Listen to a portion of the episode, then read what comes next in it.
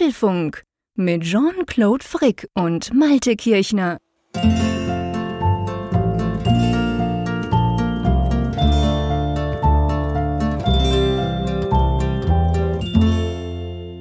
Hier ist Folge 421 des Apfelfunk Podcasts, aufgenommen am Mittwoch, 21. Februar 2024, kurz bevor hier ein großer Sturm auf die Nordsee zurollt. Wie ist es bei dir mit dem Wetter, lieber Jean-Claude? Oha. Ja, du, äh, lieber Malte, bei, bei uns ist, es, es soll wohl regnen kommen, morgen, also am Donnerstag. Wir nehmen das ja Mittwochabend auf, du hast gesagt. Und dann Freitag auch. Bei uns hier unten wahrscheinlich Regen, oben in den Bergen Schnee. Alle freuen sich schon drauf. Bei uns sind ja ganz viele so diese Skiferien im Moment im Gange in diesen Wochen.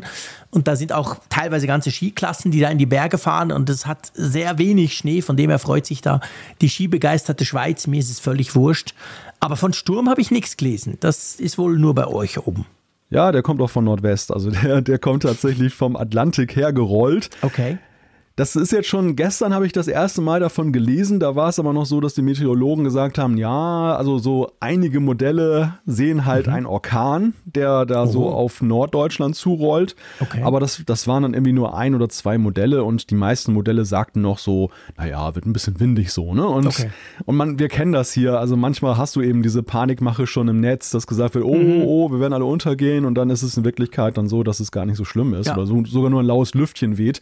Jetzt aber sehe ich hier gerade so in der Unwetternzentrale, ich gucke mir gerade die Isobarenkarte an und lese mhm. hier so ein bisschen und da lese ich jetzt dann doch auch von äh, Orkanböen in der deutschen Bucht. Also oh, das okay. wird uns dann hier wohl in der Nacht zu Freitag treffen. Ich bin mal gespannt, was da kommt. Wäre Glück, dass wir in der Nacht zu Donnerstag aufzeichnen. Da ist die Verbindung noch perfekt.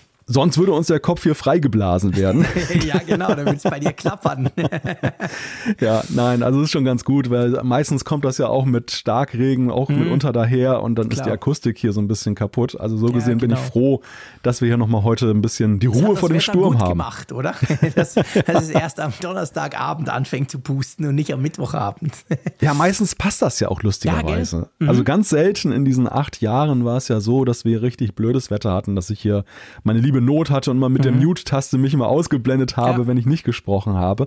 Aber in der Regel ist das hier wirklich so, dass es akustisch sehr gut ist. Gut, ich könnte ja eigentlich auch mal vorsorgen, dass ich hier so eine Schallkabine habe oder so. Ach, stell dir vor, wie unbequem, dann zwei Stunden da drin So eine Telefonzelle. Ja, ja, ja, genau, das haben wir im Büro, so Telefonzellen. Ja. Ich meine, die sind ja, darauf ja. angelegt, möglichst nicht lange Meetings zu machen ja. oder zu telefonieren. Stimmt. Ich mag die Dinger nicht. Beziehungsweise, wir haben solche, die sind akustisch wirklich top, muss man sagen. Es passen zwei Leute rein, also du kannst auch gegenüber sitzen oder halt auch allein. Und die haben eine Lüftung drin, was ah, grundsätzlich ah, okay ist. Also du kannst die Lüftung aktivieren und dann kannst du auch zwei Stunden telefonieren. Du weißt ja, manchmal telefoniere ich ja sehr lang, auch wenn ich eben im Büro bin. Zum Glück ja nur selten in Zürich. Aber, und, aber der Punkt ist, wenn ich zum Beispiel was aufzeichnen will, weißt du, so Radio oder, oder wenn ich jetzt zum Beispiel theoretisch irgendeinen Podcast aufzeichnen wollen würde, dann kann ich diese Lüftung nicht laufen lassen, weil die rauscht. Ziemlich ja. stark. Ja. Schalte ich die aber ab, wird es nach spätestens fünf Minuten mega stickig. Und das ist so, also zum was aufzuzeichnen, weißt du, rein akustisch wären diese Kabinen ja top. Die sind super schallisoliert, das heißt, du hast einen mhm. ganz klaren, du hast nicht diese, ja, halt fast wie ein Radiostudio, auch mit Schaumgummi und so Zeug, äh, Schaumstoff. Aber eben das mit der Lüftung, das spielt dann den, dem Ganzen ein bisschen entgegen. Ja, das ist aber tatsächlich auch so ein Learning gewesen, was ich über die Jahre entwickelt habe, als ich mit dem Podcasten angefangen habe und auch mit dem YouTube. Mhm. Was für Faktoren es dann doch gibt, die da reinspielen. Also ja. in so einem normalen Homeoffice-Job, da kann vieles passieren, was dich gar nicht tangiert. Ja. Also ob da draußen ein, ein Helikopter rumknattert oder ob die Müllabfuhr mit mhm. piependem Rückwärtsgang da durch die Straße fährt, was, was schert es dich? Ja.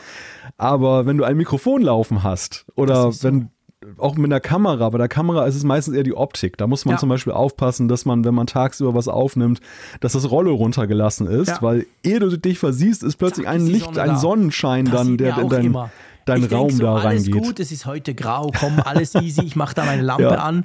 Und meistens merke ich es während der Aufnahme gar nicht. Ja, ich gebe zu, meine Videos sind ja meistens auch relativ lang.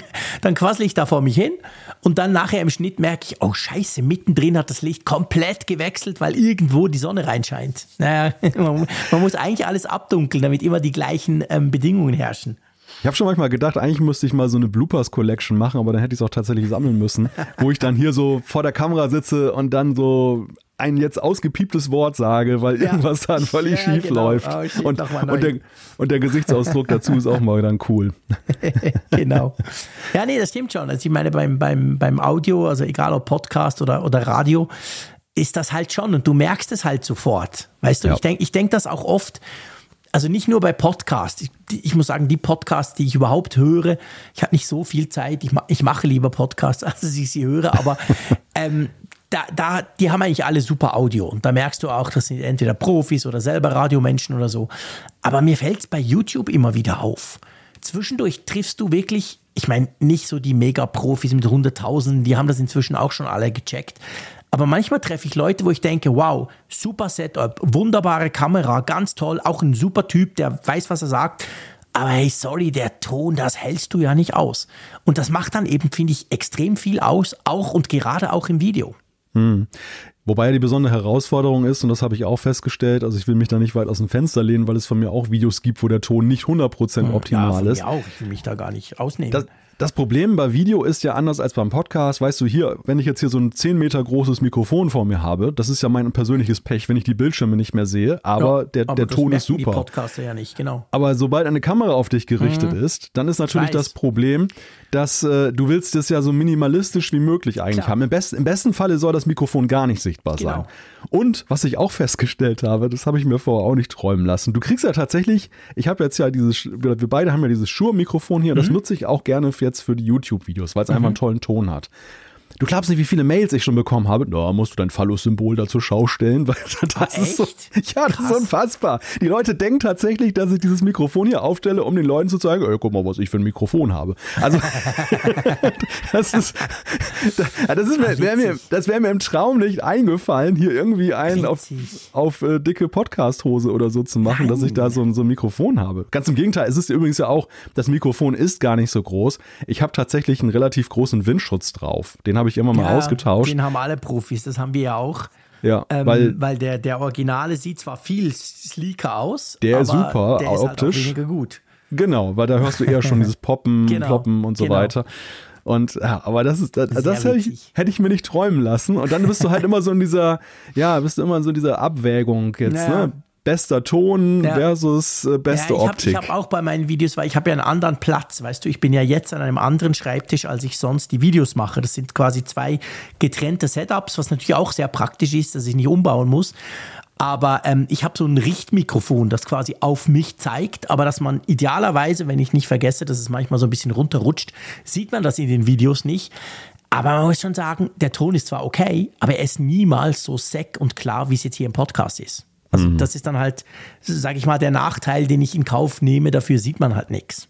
Ja. naja, ein bisschen aus dem Nähkästchen geplaudert, aber ich ja. weiß, dass das den einen oder anderen von uns ja auch immer interessiert, wenn wir ein bisschen über unser persönliches Setup sprechen.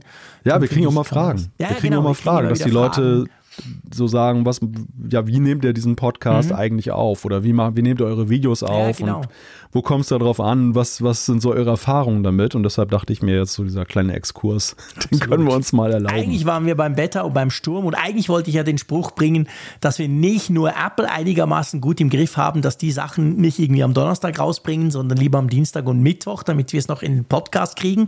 Aber dazu haben wir eben auch das Wetter ganz gut im Griff, zumindest bei dir, dass wir die, die Stürme, die man im Podcast hören würde, die lassen wir immer aufs Wochenende schieben.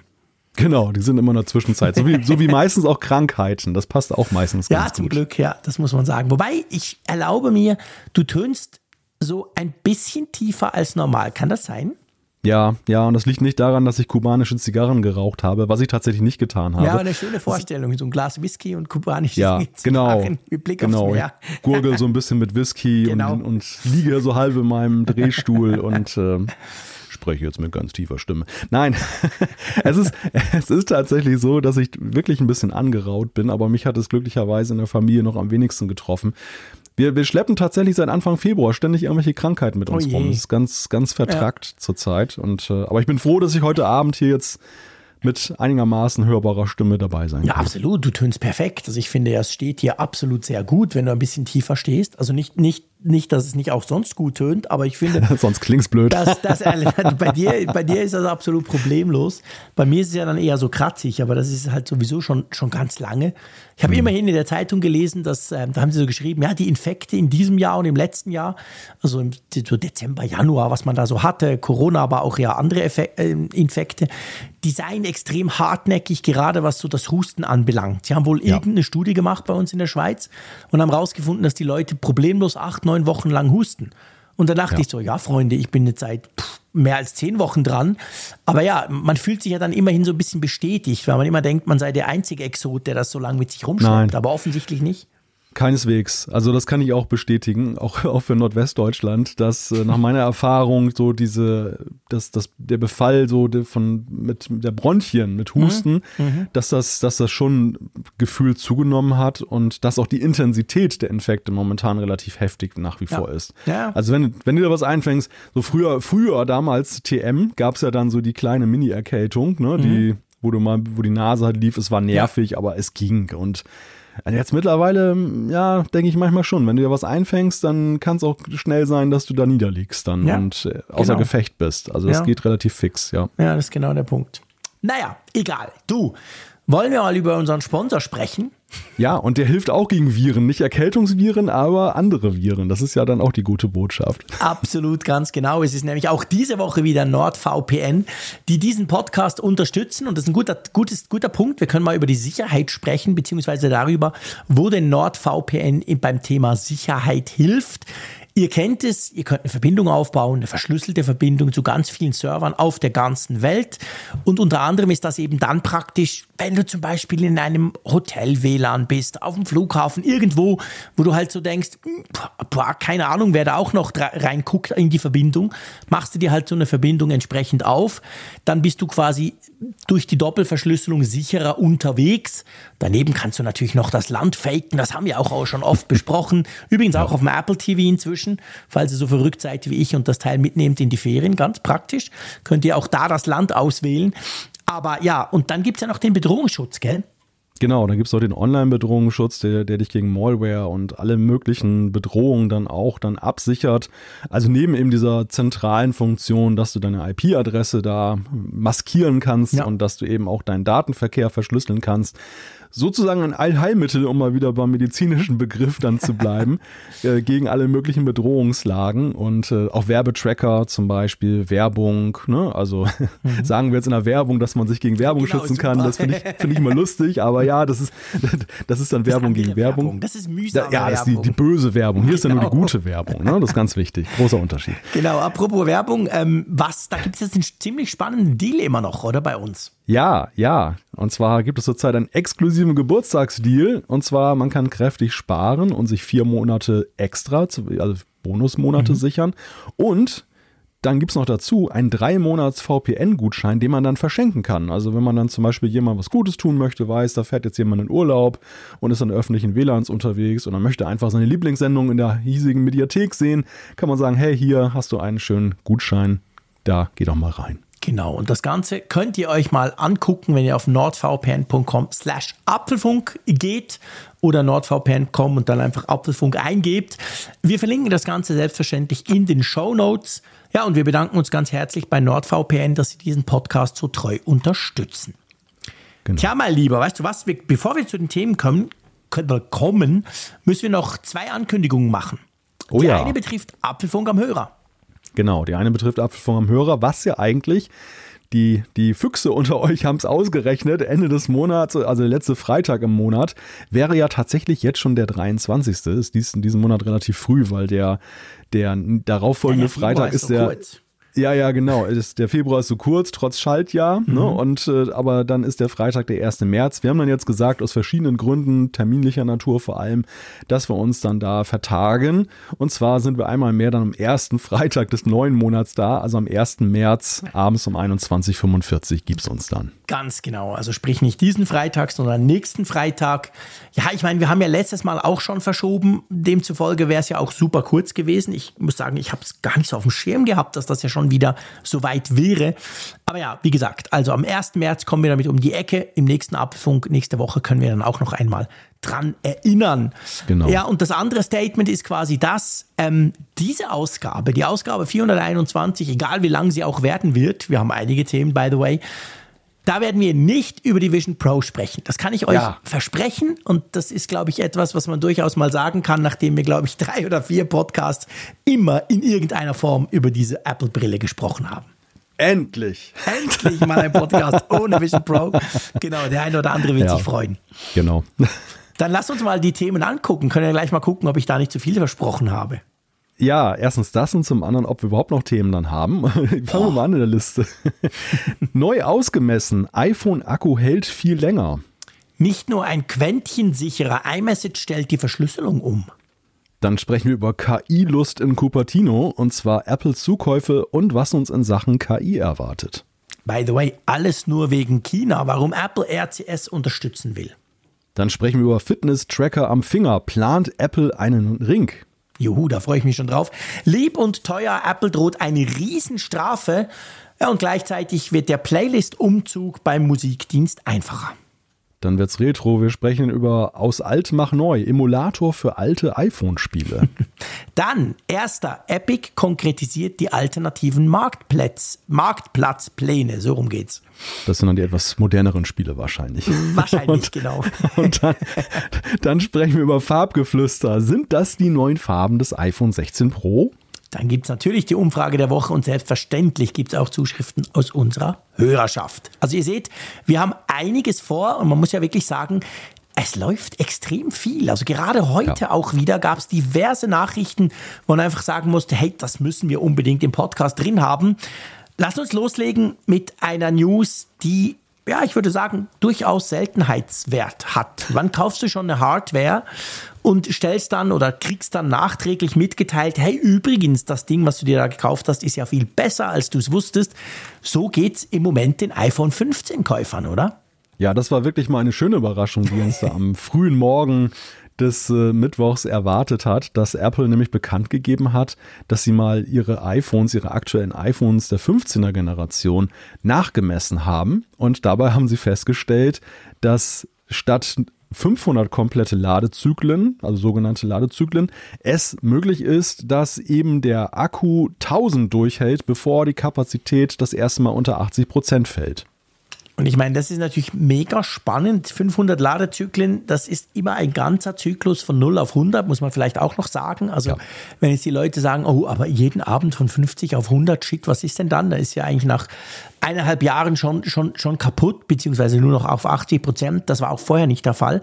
Aber ja, es ist einfach mal schnell eine krasse Verdoppelung und von Apple selber. Und wir wissen, Apple ist ja tendenziell eher zurückhaltend, generell auch bei Akkulaufzeitangaben ja. da überperform, also sie sind meistens besser, als sie selber angeben, was man sonst von Apple ja nicht behaupten kann. Sie sind ja gerne damit, dass sie sich immer als die Besten hinstellen, aber in dem Fall, und wenn sie jetzt kommen und das so krass sagen, eine Verdoppelung, äh, wie, wie, wie kann denn das sein? Haben die bisher nicht genau hingeschaut oder warum, warum bringen sie das jetzt? Na, sie haben augenscheinlich jetzt mal nachgeprüft, wie sich denn eigentlich die Veränderungen, die sie im Batteriemanagement, also vor allem in der Software in den letzten Monaten und Jahren vorgenommen haben, wie die sich eigentlich auswirken. Also mhm. es ist in der Tat so, dass Apple, was da diese Daten angeht, eher so ein Tiefstapler ist. Ja. Ne? Also wir kennen, wir kennen auch, auch ein anderes, wir kennen noch ein anderes Gerät, ich nenne es nicht beim Namen, das, äh, da wurde ja auch gesagt, das hätte dann zwei Stunden Akkulaufzeit. Mhm. Und dann stellte sich ja auch jetzt in den ersten Tests heraus, dass es eher länger sogar ist, wo viele gedacht haben, mhm. das ist Maximum. Ja, und so ist das halt hier, hier jetzt auch, ähm, dass sie das nachgeprüft haben. Und zum anderen sagen sie aber auch, dass auch die Zusammensetzung der Batterien, also dass da auch äh, über die Jahre ein bisschen was geändert wurde und mhm. dass das sich dann halt auch positiv auswirke. Aber muss man auch sagen. Sie sprechen vom iPhone 15, 15 Plus, 15 Pro und 15 Pro Max. Genau. Sie sprechen nicht von anderen Geräten. Jetzt kann man natürlich klar, ich meine, logisch, Apple will, dass wir die neuen iPhones kaufen. Apple hat sowieso immer den, den Fokus ja auf den neuesten Geräten. Das ist auch verständlich, voll okay. Die Frage stellt sich aber natürlich, meinst du denn bei anderen iPhones könnte das ähnlich sein? Also Apple deutet es zumindest ein wenig an und ich mhm. denke mal, sie würden diesen Hinweis nicht geben, wenn sie wüssten, dass es definitiv nicht der Fall ja. ist. Sie sagen halt, dass sie derzeit dabei sind, auch ältere iPhone-Modelle dahingehend zu überprüfen und zu schauen, ob da mehr Ladezyklen möglich sind. Wahrscheinlich, weil jetzt dieser Faktor Hardware da nicht reinspielt, wird es weniger sein, also weniger als es bei der 15er, ja. 15er Generation sein. Und natürlich haben sie es auch noch nicht zu Ende gemessen, weil es wäre ja schade, wenn die 15er Generation jetzt nicht im Fokus stünde. natürlich, na klar. Aber ich gehe mal davon aus, also mhm. aufgrund dieser, dieses Swings mit dem Zaunfall, dass sich das Batteriemanagement tatsächlich auch positiv auf ältere Geräte ja. auswirkt. Die Frage ist, ist natürlich, wie weit geht das zurück? Mhm. Also wie, ja, welches, bei welchem Modell fängt das quasi an und, und vor ja. allem in welchem Maße ist das so? Aber es ist natürlich eine super Nachricht, weil man muss ja sehen, Smartphones werden immer länger genutzt. Absolut. Also wir, wir haben es ja auch selbst bei unserem Publikum mhm. gesehen, dass ja viele mittlerweile alle drei bis vier ja. Jahre nur noch die iPhone wechseln. Und dann sind die Geräte ja meistens auch noch nicht am Lebensende, sondern werden in der Familie weitergegeben genau. oder weiterverkauft. Und die leben ja eine ganze Weile. Mhm. Sicher, irgendwann musst du den Akku mal wechseln, aber alleine wenn du ihn weniger wechseln, weniger häufig wechseln musst, ist das ja auch schon eine gute Nachricht. Ja, top. Absolut. Ich meine, das ist natürlich super. Und eben ein wichtiger Punkt, weil, seien wir ehrlich, jetzt abgesehen davon, wenn es dir natürlich runterfällt, dann hast du unter Umständen Pech. Aber ja. sonst ist ja eigentlich immer der Akku. Also das geht immer um den Akku. Wenn du, wenn die Leute, wenn du die Leute fragst, du, warum willst du denn überhaupt ein neues iPhone? Ja, eigentlich meistens Bildschirm, Kamera, würde man sagen, ist okay. Aber ja, der Akku hält halt nur noch einen halben Tag. Und da musst du was machen oder eben halt den Akku tauschen lassen, kann man ja auch. Von dem her ist das eine sehr, sehr gute News. Ich musste ja ein bisschen schmunzeln, weil zumindest ich, und ich war ja nicht der Einzige, wir haben das ja breit diskutiert gehabt vor ungefähr einem halben Jahr.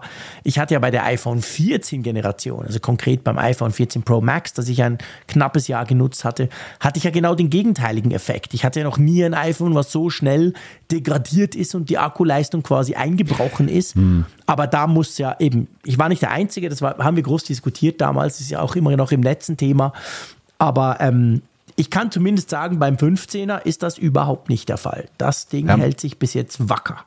Also was du sagst, ist ein wichtiger Hinweis, weil am Ende ist es schon eine Lernkurve, nenne ich es jetzt mal, die mhm. Apple da genommen hat. Wir kamen ja auch daher, vor ja schon mehreren Jahren gab es ja auch diese Sache mit den mit der Leistungsminderung, ja. dass ja die ja, Software stimmt. automatisch Akkus, die unter eine gewisse Leistungsschwelle dann gefallen sind, dann auch so in der Leistung zurückgeschaltet hat, sicherheitshalber, ja. damit sie dann langlebiger sind, was ja sehr kontrovers diskutiert wurde und ja auch definitiv. sogar zu Gerichtsverfahren geführt hat, weil die Leute gesagt haben, hey, das ist aber nicht das, was ich gekauft habe.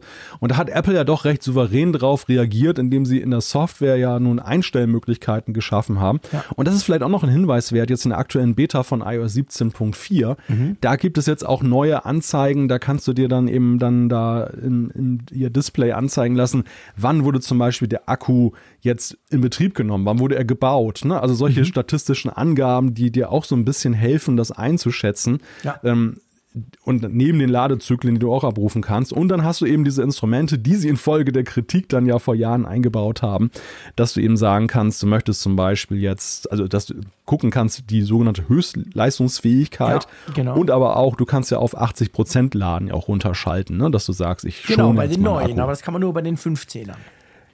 Leider, ja, ja, muss man sagen. Genau. Es gibt ja da diese Ladeoptimierung. Da kannst du sagen, optimiertes Laden der Batterie. Das können, glaube ich, alle iPhones oder zumindest alle, die das neue iOS auch noch haben. Dann lädt er nur bis 80 Prozent und lernt quasi, wann du normalerweise das iPhone vom Charger nimmst. Ich sehe das immer bei meiner Frau, wenn das, wenn das in der Nacht quasi auf dem, bei uns auf dem Sideboard liegt, dann sehe ich, dann steht dann dort 80 Prozent und es steht dann irgendwie, es steht sogar drauf, nämlich. Das, das zeigt dann irgendwie an, geladen um, keine Ahnung, 6 mhm. Uhr oder irgend sowas. Also der lernt halt. Meiner macht das auch hier, also ich habe das auch aktiviert. Den 80% äh, Hardcut habe ich nicht drin. Das würde mir nämlich nicht reichen. Ich bin jetzt schon wieder bei Nummer 20. Das wäre dann blöd. Aber das andere, und ich, ich, ich könnte mir eben auch vorstellen, dass diese Meldung, die sie jetzt rausbringen, eben zwar nur auf die neuen, aber dass die natürlich auch damit zusammenhängt, dass sie sich vielleicht mal überlegt haben, diese Schalter, diese Softwaremöglichkeiten, die es ja jetzt schon länger gibt, was die überhaupt für einen Effekt haben. Weil ich glaube schon, dass wahrscheinlich die meisten, wenn sie davon wissen zumindest, zumindest dieses optimierte Laden aktivieren, weil das ist ja mega clever, ja. dass das iPhone dann nicht die ganze Nacht bei 100% rumsteht, was kein Akku mag, wenn er vollgeladen lange quasi einfach auf diesem, auf diesem ähm, Level gehalten wird. Ja, ich glaube, zwei Dinge be bewegen Apple, das zu machen. Einerseits, wie du sagst, überhaupt erstmal ein Bewusstsein dafür zu schaffen, denn damals in dieser Aufregung, als das dann gelöst wurde, da war natürlich die Aufmerksamkeit da. Da haben alle ja, mitgekriegt, klar. ah, da gibt es jetzt diese neuen Schalter. Aber das ist jetzt eine gewisse Weile her und ich glaube, viele haben eben vergessen, was da mhm. so für Juwelen in ihren Einstellungen da so schlummern. Und der andere Punkt ist halt der, dass Apple ja auch sehr stark auf diesem Thema Nachhaltigkeit unterwegs ist. Ja. Und das, ich sag mal, Batterie, wenn du sie entfernen musst, ist natürlich nicht immer der schönste Müll, um das mal so milde zu formulieren. Nee. Und deshalb kommt es natürlich gut, wenn man da auch sagen kann, also ich, ich, ich bin ziemlich sicher, dass in irgendeiner Umweltbilanz oder in irgendeiner Präsentation da auch nochmal drauf zurückkommen ja. werden, dass dann gesagt wird, hey, übrigens, äh, Batterien halten jetzt viel länger ne? und ja. nachhaltig und so. Ja, absolut, definitiv. Das ist ein guter Punkt. Aber ja, Good News für uns und ich bin gespannt, ob und wann Sie da mal noch was sagen zu den etwas älteren iPhones, wie sich dort verhält. Das wäre ja auch interessant. Gut, dann lass uns zu unserem liebsten Messenger-Dienst kommen. Ja, ich weiß, bei dir ritze ich damit so ein bisschen. Ähm, passt wohl nicht ganz, aber nichtsdestotrotz. Es geht Och, das stimmt ja nicht. Schon, das stimmt ja nicht. Schon, der, du magst ihn schon, gell? iMessage. Ich, ich habe viele Lieblingsmessenger. Das ist Sehr schön. Mir schreiben die Leute auf den unterschiedlichsten Plattformen und das ist dann immer ein bisschen unüber, unübersichtlich auf, mitunter. Auf sieben oder so, aber ich habe nur einen Lieblingsmessenger, ich sag's mal so. Wir schreiben die meisten auf WhatsApp, aber das ist definitiv nicht mein Lieblingsmessenger. Oh, nee. Nein, nein. Aber ähm, nee, es geht tatsächlich um iMessage und da gibt es eine Neuigkeit, die auch heute, also heute war ein verrückter Tag mit Ankündigungen von Seiten Apples, hat Apple bekannt gegeben, dass man quasi die ähm, iMessage-Verschlüsselung umstellt. Und das müssen wir mal so ein bisschen genauer analysieren. iMessage war ja schon immer, ich glaube schon von fast von Anfang an, wenn ich mich nicht ganz täusche, korrigiere mich, wenn ich da falsch liege, aber war ja Ende zu Ende verschlüsselt. Da ist Apple mhm. auch wahnsinnig stolz drauf. Genau. Jetzt ist es so, inzwischen sind das viele, das ist by the way auch WhatsApp und Telegram nicht, aber das sind eigentlich, ist heute so ein bisschen der gute Ton, dass man das macht. Und jetzt geht Apple eigentlich noch einen Schritt weiter. Und zwar wollen sie sich gegen, wie heißt das, so ein lustiges, ähm, so ein lustiger Begriff, sie wollen sich, pff, gegen Harvest Now, Decrypt Later wehren. Also quasi jetzt die Daten sammeln und später mal entschlüsseln. Ja. Das ist offensichtlich etwas, was die bösen Buben machen. Also die sammeln Daten, die sie jetzt nicht entschlüsseln können, legen die irgendwo ja. ab und hoffen dann, später geht's mal, oder? Es ist tatsächlich so ein, so ein Zukunftsthema, was da reinspielt. Mhm. Und zwar ist es die Sorge davor, dass eben mit den Quantencomputern Möglichkeiten kommen, die heutigen Verschlüsselungen wie, wie ein Butterbrot aufzu, ja. aufzumachen, sozusagen. Und ähm, dass eben dann, wie du sagtest, dann eben heute schon einige anfangen, so Datensammlungen anzulegen, um die dann später dann eben aufzumachen. Also man könnte ja eigentlich sagen, normalerweise wäre das ja erst ein Thema, wenn die Quantencomputer mhm. wirklich dann verbreitet da sind. Eigentlich müsste Apple ja jetzt gar nichts machen, mhm. aber sie sagen halt, dass einige sich schon darauf dann einstimmen und ja. dann wirklich jahrelang sammeln, weil gerade Textdaten kann man ja auch beliebig dann eben anhäufen. Klar. Und äh, später kannst du dann, was weiß ich, da alles draus extrahieren. Und deshalb eben dieser Wechsel auf PQ3 ähm, Postquantenkryptographie und äh, ja, damit soll es dann eben. Ich bin sehr froh, dass du das Wort ausgesprochen hast. Ich habe mich drum gedrückt. ja, ja, und damit ist man dann halt vorbereitet dann darauf. Da ist mhm. Apple jetzt wiederum nicht der erste Messenger, der das macht. Signal hat das auch gemacht. Okay. Ähm, also Apple ist da auf den gleichen, auf den gleichen Algorithmen unterwegs und ähm, wie das Signal auch macht. Aber das macht es ja nicht schlechter, sondern das Nö. zeigt eben letzten Endes an, dass die Messenger sich da jetzt so nach und nach drauf einstellen und dass Apple sich auch so ein bisschen dann an Signal orientiert, weil Signal ja gerade eigentlich diesen Faktor Sicherheit und Privatsphäre sehr groß schreibt. Also ist ja auch nicht das schlechteste Zeichen, was sie damit setzen. Nein, nein, überhaupt nicht. Meine Signal ist natürlich ein sehr guter, an, an dem kann man sich sehr gut orientieren, definitiv. Sie sagen ja sogar selber, dass sie so ein bisschen sicherer sein wollen als Signal, weil sie irgendwie die Schlüssel noch ein bisschen öfter tauschen. Ich bin da zu wenig in dem Thema drin, muss ich fairerweise sagen, aber dass man da nochmal etwas macht. Und das Verrückte, und das finde ich, das zeigt auch, dass ich nicht so im Thema drin bin, aber das Verrückte finde ich, der Nutzer kriegt davon nichts mit. Also das heißt, wenn die das umstellen, das soll wohl mit iOS 17.4 schon losgehen und natürlich nur funktionieren, wenn beide iOS 17.4 haben, völlig klar. Aber dann ja, also ich sage mal, ab übernächster Woche, wenn wir beide iOS 17.4 auf unseren Produktivgeräten haben, ich weiß, du hast schon die Beta drauf, du Verrückter, dann können wir zusammen iMessage nutzen, wie wir das jetzt schon tun, nur ist es sicherer. Und das ist schon geil, oder? Gut, dass du es gesagt, gesagt hast. Ich habe schon meinen großen Klunkerschlüssel dann eingesteckt in das iPhone. Jetzt, ich habe immer von Schlüsseln gelesen und dachte, ah, ich muss einen Schlüssel da reinstecken. Nein, Quatsch. Aber das, diese, dieser Mechanismus, dieses Rekeying nennt sich das, das, das sorgt tatsächlich halt dafür, dass diese Schlüssel immer wieder neu mhm. erzeugt werden. Das heißt, wenn jemand zum Beispiel tatsächlich jetzt diese, diese Verschlüsselung aufknacken kann, dann hat er mhm. nur eine Portion. Dann ja, müsste er im Prinzip. Genau, also dann ist, wird der Schaden begrenzt. Ja. Und das ist halt der, der Witz daran. Und da gehen sie tatsächlich auch weiter als Signal. Also die, mhm. die machen das noch nicht. Ja, das ist schon spannend. Ja, das ist sehr interessant. Sie sagen ja, sie seien damit dann eigentlich der sicherste, großflächig eingesetzte Krypto-Messenger auf dem Markt. Es ist natürlich schön, dass sie dieses großflächig eingesetzt noch bringen, weil ja, es gibt wahrscheinlich Threema würde kommen, der, die Schweizer, dieser Schweizer Messenger, den ihr vielleicht auch schon kennt, und sagen, ja, aber wir sind irgendwie noch sicherer, aber man muss fairerweise sagen, wer braucht schon Threema? Also von dem her gesehen, ja, eigentlich großartig, wenn so einer der ganz, ganz Großen sowas einführt, oder? Ja, klar, das ist natürlich großartig. Ich meine, klar, es gibt auch diejenigen, die jetzt natürlich hinterfragen, ist das wirklich so ein Riesenproblem? Ne? Also wird wirklich jetzt, werden wirklich da riesige Datensammlungen angelegt, die später entschlüsselt werden, weil natürlich vieles, was du heute schickst, ja sich auch dann entwertet mit der Zeit. Ja, also komplett. Also Passwörter zum Beispiel änderst du zwischenzeitlich auch mal. Wenn jetzt von vor drei ja, Jahren jemand dein Passwort entschlüsselt hat, dann in was, was du dann leichtsinnigerweise in einer iMessage verschickt hast, dann kann es ja sein, wobei, dass das gar keinen Nutzen mehr hat. Wobei, fairerweise muss man sagen, wenn du die, die meistgenutzten Passwörter, da gibt es doch immer diese Jahrescharts, oh, ja. wenn du die, die anschaust, dann, hm, dann, ja. 1, 2, 3, 4, 5. Genau, da brauche ich auch keinen Krypto-Messenger, da brauche ich aber auch keinen Quantencomputer, um da reinzukommen. Ich meine, ja, das größte Problem ist natürlich letztendlich immer noch der Nutzer und seine Faulheit das ist schon so. Ja. Aber ja, cool, dass man da mit der Zeit geht. Ich habe was gelernt. Ich habe tatsächlich mir auch schon mal überlegt, ja, wie ist denn das, falls mal einer wirklich so einen Quantencomputer, also noch ist das ja recht experimentell, aber wenn einer mal so einen macht, der dann funktioniert, dann, dann ja, eben, das ist ja so Common Sense, dass man sagt, ja, puh, dann haben all die Verschlüsselungssysteme ein Problem. Aber ich wusste nicht, dass man da quasi jetzt schon dagegen vorgehen kann mit solchen, solchen Dingen sehr, sehr spannend. Also ich finde das cool. Ja, es scheint gegen alles ein Kraut gewachsen zu sein. Puh, hoffen wir es. Hoffen wir es, ja. Gut, kein Kraut gewachsen. Ich sage jetzt nicht leider, aber ja, der Trendbegriff KI, man muss es halt bringen. Kein Kraut gewachsen ist definitiv gegen den Trend KI, würde ich mal sagen im Moment. Alles KI, völlig klar. Wir haben auch schon oft drüber gesprochen, aber eben halt auch, ja, aber hey Apple, was ist denn bei euch los, Freunde? Ihr habt nur die dumme Iris und sonst nichts. Aber das stimmt ja eigentlich gar nicht. Apple ist ja da schon voll im Game, oder? Also ich hätte jetzt, um am Bild zu bleiben, gesagt, dass das Thema KI treibt seltsame Blüten in Cupertino. oh ja, allerdings, definitiv.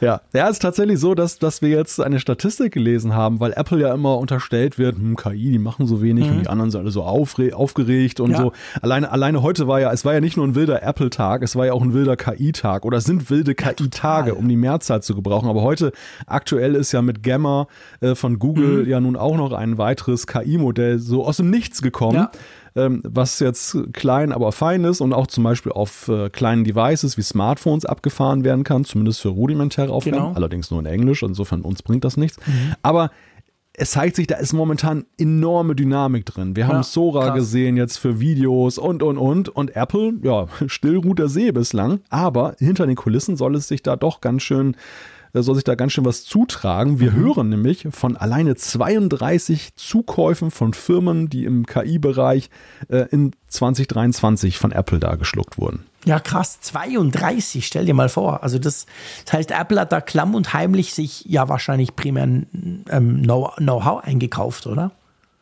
Ja, es ist so ein bisschen diese Apple-Taktik, ne? dass sie, dass sie gar nicht große Aufhebens drum machen. Andere ja. Firmen feiern sich allein für den Kauf. Da kommt ja, genau. hinterher gar nichts bei raus. Dann, dann fragst du dich, ja, wann kommt denn da was, wann kommt denn da was? Und äh, dann ist es eigentlich, die Nachricht war, dass sie die Firma gekauft haben. Genau. Und bei Apple ist es ja eher umgekehrt. Da ist es ja so, da hörst du häufig gar nichts und mhm. hinterher irgendwann erklären sich manche Dinge dann so ja. im Nachhinein. Dass man dann, ach, da war doch mal die App vor zehn Jahren, genau, die haben die noch dies und das gemacht. Und das ist jetzt so. daraus quasi geworden, ja. ja. Genau, genau. Und das, das könnte uns da im KI-Bereich jetzt auch blühen, dass, dass Apple da tatsächlich sich eben da Know-how einkauft, vielleicht auch schon vorhandene Ideen, die am Markt mhm. sind, einkauft und dass wir die dann auf die eine oder andere Weise dann wiedersehen werden. Genau, man weiß natürlich nicht genau wann, wie, wo, aber sie sind zumindest dran und sie sind offensichtlich ja auch bei der ähm, also bei der Prozessorentwicklung spielt das eine große Rolle und da geht es um die Neural Engine, gell? Genau, der hat ja bislang 16 Kerne. Ja. Die ist, ja, die ist ja eigentlich schon ziemlich gut ausgestattet, Krass. muss man ja sagen. Mhm. Also wir haben uns ja jahrelang gefragt, wofür die überhaupt gut ja, sein genau. soll, dass sie so viele Kerne hat. Jetzt wissen wir es. Und es soll aber nicht jetzt das Ende der Fahnenstange sein, sondern Apple soll längst schon in Planung sein, da bei der Hardware, bei der Neural Engine nochmal einen draufzulegen. Und da ist von bis zu 32 Kernen, also die Rede, mhm. auch andere Zahlen kursieren da. Auf jeden Fall da will Apple auch drauflegen. Auch das ist ja ein, wäre ja ein Indiz, dass sie da große Ideen haben, was sie jetzt mit KI da veranstalten wollen. Das finde ich sowieso spannend. Die Neural Engine, ich meine, wir haben so viel darüber gesprochen und natürlich auch spekuliert und uns verspekuliert, ganz klar, schon seit Jahren. Ich meine, die Neural Engine gibt es ja schon seit vielen, vielen Jahren. Die gab es ja schon vor den M-Prozessoren, gab es ja die in den iPhones schon. Und man hat sich halt immer so ein bisschen gefragt, pff, was macht denn die? Also, wo hilft denn die? Vielleicht ein bisschen bei der Kamera, who knows? Aber wenn du jetzt also wenn du jetzt zurückdenkst und du guckst dir das Apple-Line-up an, egal ob ein iPad, ein iPhone, aber natürlich auch die Macs vor allem, dann ist ja da eigentlich schon seit Jahren extrem viel potente Hardware verbaut worden, die behaupte ich jetzt mal wahrscheinlich bisher nicht wirklich komplett ausgelastet wurde, aber die ja eigentlich eine perfekte Basis dafür ist, wenn jetzt Apple mal Soft auf der Softwareseite um die Ecke kommt und sagt, hey, wir haben da eben auch so ein LLM-Modell zum Beispiel auf dem iPhone direkt. Wir sehen da so ein Muster, was wir bei Apple mal wieder gesehen haben im Hardware-Bereich, dass sie unerklärliche Dinge, scheinbar unerklärliche Dinge einbauen. Ja. Und dann Jahre später kommen sie dann erst damit um die Ecke, was sie eigentlich mal im Sinn damit hatten. Genau. Also nehmen wir den U1-Chip ja, zum genau. Beispiel. Perfektes Beispiel. Der, der ja nun auch völlig rätselhaft war, als mhm. er eingeführt wurde, der Ultraweitband-Chip. Und auch nicht erklärt, wo, wozu. Der war ja, einfach der, da. Ja, sie haben ihn noch gefeatured, das ja, war das Lustige. Gesagt, hey, ne? wir bauen da noch einen aber, neuen Chip ein, aber. Aber keiner weiß wofür. Also genau. alle, alle die, die das iPhone deshalb gekauft haben, haben ja im Grunde genommen nur wegen des tollen Buchstabens den gekauft. genau. Ich kaufe ein U. Ja, und, und äh, gehofft, dass mal aus dem U1 ein U dann U2 wird. Ja, genau. Und äh, dann haben wir ja erst festgestellt, dass das eben bei der Lokalisierung von Dingen sehr praktisch ist. Und das gleiche gilt ja übrigens auch für NFC. Also auch als NFC Stimmt. damals eingeführt wurde, war es ja eigentlich sehr featureschwach. Man mhm. wusste gar nicht, wo da der große Mehrwert sein sollte. Und heute mit Apple Pay, ja, da wissen wir, wo der Mehrwert ist. Das zeigt halt, wie extrem langfristig Apple Dinge plant und Dinge macht und Dinge ja. umsetzt. Also das ist wirklich, die haben einen viel längeren Atem, ich meine, man muss sagen, sie können sich auch leisten, als praktisch alle anderen. Und das sind genau solche Beispiele dafür.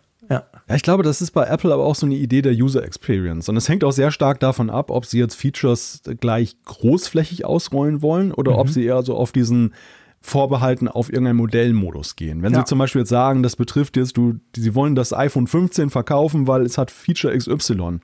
dann ist es natürlich so, dann bauen Sie nicht schon Jahre vorher den entsprechenden Chip ein oder den Sensor. Aber wenn Sie jetzt so die Idee haben, und das war gerade so mit dem Dienstleistungsgeschäft ja so ein großer Punkt, mhm. Sie wollen es ausrollen und Sie wollen halt auch nicht so diesen Supportfall haben, dass zehntausende Menschen anrufen und sagen, auf meinem iPhone geht das nicht.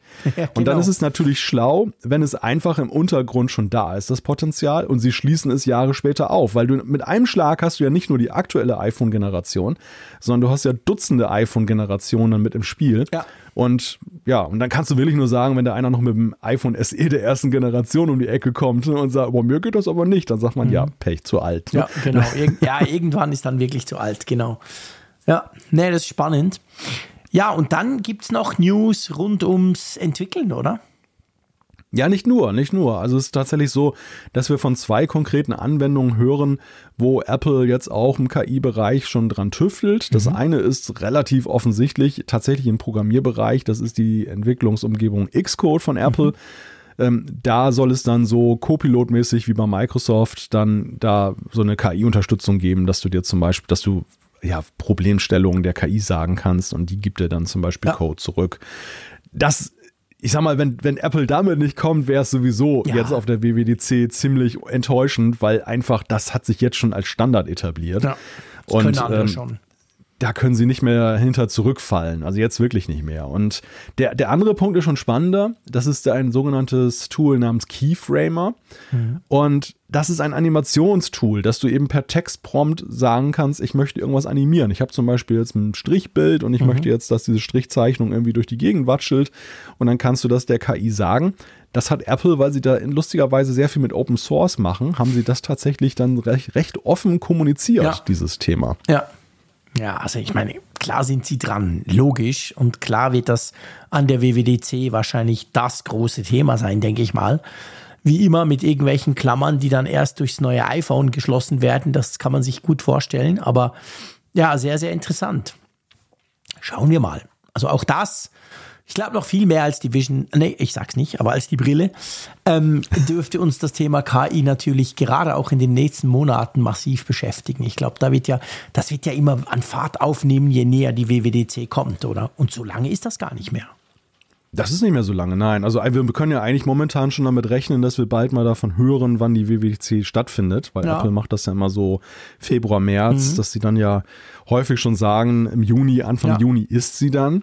Und ich gehe fest davon aus, dann wird sie stattfinden. Und ja, ich glaube auch, also KI wird, das wird ein großes Thema in diesem Jahr sein. Und es wird auch das Thema sein, natürlich, was bei sehr, sehr vielen Menschen, die Apple-Geräte nutzen, ankommt einfach. Ja. Und das unterscheidet es halt doch fundamental von diesem bestimmten Hardware-Thema, über das ja. wir nicht sprechen. Ja, es ist so. das, das, genau das sich ja momentan erstmal auf die USA reduziert und ja auch, auch perspektivisch. so ganz spezifisch eigentlich eine, eine kleine Zielgruppe trifft. Aber KI wenn du KI in deinem iPhone haben kannst und idealerweise in deinem iPhone, das du letztes oder vorletztes Jahr gekauft hast, auch, dann hast du natürlich sofort eine riesige Nutzerbasis, die das dann auch ausprobieren wird, klar. Genau. Gut, unser nächstes Thema. Es geht um RCS. Und vielleicht erinnert sich der ein oder andere noch dran, dass diese ähm, Öffnung von iMessage, ich sag's mal so, die wurde ja vor einiger Zeit kommuniziert von Apple und das war ja schon eine faustdicke Überraschung. So, hä, aha, okay, wow, spannend. Und jetzt gibt es so, ich sage mal, Berichte, wo, wer da eigentlich der Treiber sein könnte. Und ich sage mal, es ist wahrscheinlich nicht die EU. ja, das ist zumindest dann der Tenor des Artikels von John Gruber, der kein Freund der EU ist. Der, äh, als ich den Post von ihm gelesen habe, habe ich erst einen Moment gedacht, ach, wieder mal üblich. Der, mhm. der basht eigentlich immer auf der EU rum, mhm. weil der hat so die typisch US-amerikanische Sicht der Dinge und ja. überhaupt Re Regulierung des Marktes böse, der Markt genau. soll alles selber regeln. Ja. Also ich war schon kurz davor, da auszusteigen mhm. aus dem Artikel, aber zum Glück habe ich den letzten Absatz dann doch noch gelesen. Nach dem ganzen EU-Bashing kam tatsächlich was Interessantes, nämlich, dass Gruber halt herausgefunden hat durch Kontakte zu Apple-Mitarbeitern, dass da China hinterstecken soll. Und es gibt auch weitere Belege, die das so, diesen, diesen Verdacht erhärten, weil China nämlich tatsächlich zum einen die chinesischen Hersteller, die haben sich schon vor drei Jahren zusammengetan und haben so ein White Paper gemacht und haben gesagt, hier, RCS, da committen wir uns drauf. Ähm, das heißt übrigens in China 5G-Messaging. Und mittlerweile ist es sogar so, dass staatlich dann eine Gesetzesinitiative auf dem Weg ist. Da, da werden zurzeit da Stimmen eingeholt aus der, aus der Industrie, mit dem Ziel, dass jede Neuzulassung eines Smartphones in Zukunft nur gelingen kann, wenn eben dieses 5G-Messaging, also RCS, integriert ist. Ja, und wer hat große Ambitionen am chinesischen Markt? Ich glaube, genau. ein Unternehmen aus Cupertino. Genau. Und äh, ich meine, das Spannende an dieser Geschichte ist ja, dass sie absolut Sinn macht. Also, wir, wir haben uns ja damals schon gefragt, bei dieser, bei dieser, im November, als das bekannt wurde, dass man das unterstützen will, haben wir uns ja schon gefragt, haben gesagt, ja, okay, das ist natürlich vor allem USA, da dieses Green Bubble, Blue Bubble-Thema und so. Aber ähm, es war ja damals schon wirklich nicht klar, ob iMessage unter den DMA in der EU fällt oder nicht. Inzwischen wissen wir, nein, fällt er nicht. Haben wir letzte Woche diskutiert hier im Apfelfunk. Also von dem her, sie müssen in der EU gar nichts tun. Sie können iMessage so geschlossen halten, wie sie es bisher auch gemacht haben. Und ich meine, man kann sich nicht vorstellen, dass Apple fest damit gerechnet hätte, jetzt mit iMessage unter den DMA zu fallen und das dann quasi in vorauseilendem Gehorsam macht und dann ist es gar nicht nötig. Von dem her gesehen ja. macht für mich die China-Story eigentlich auch viel mehr Sinn. Jetzt so im Nachgang, ja, oder?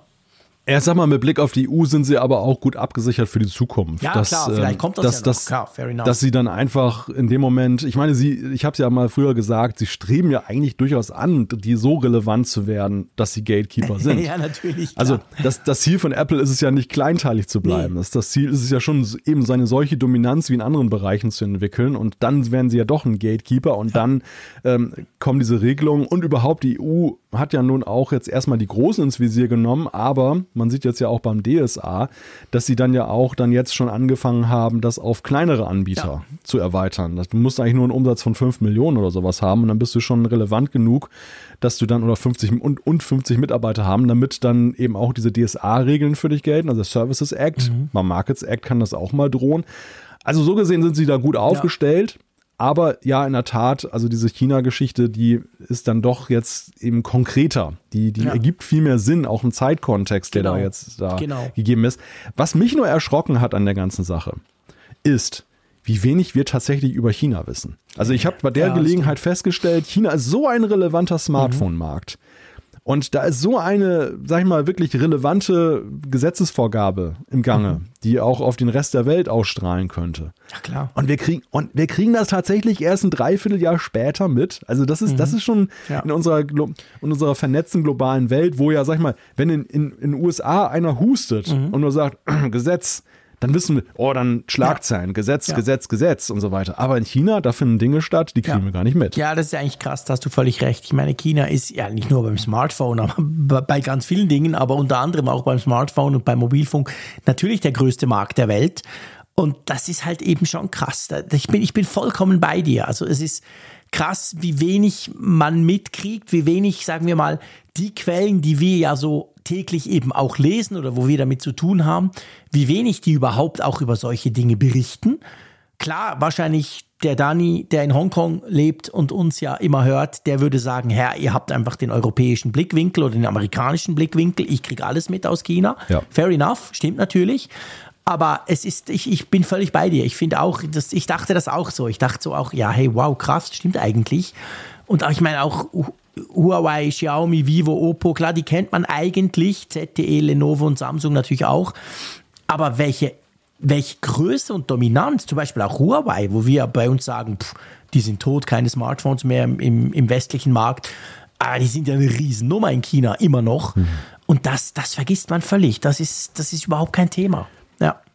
Ja, ja stimmt. Man darf, auch, ja, man darf auch nicht vergessen, dass natürlich für Apple, sag ich mal, die Motivation das zu tun, was die chinesische Regierung möchte, gerade sehr hoch ist, weil weil sie jetzt ja die letzten Quartalszahlen haben es gezeigt. In China haben sie ja da einen, einen Umsatzeinbruch mhm. hinnehmen müssen, was ja eben dem raueren Klima da für US-amerikanische ja. Unternehmen geschuldet ist. Also Apple versucht ja auch dann parallel in der Produktion ein bisschen rauszukommen aus China, um sich da abzusichern in globalen Konflikten. Mhm. Zweitens ist es aber eben so, dass es auch in China genauso wie in den USA ja momentan eben diese Stimmung gegen chinesische Technikprodukte ist.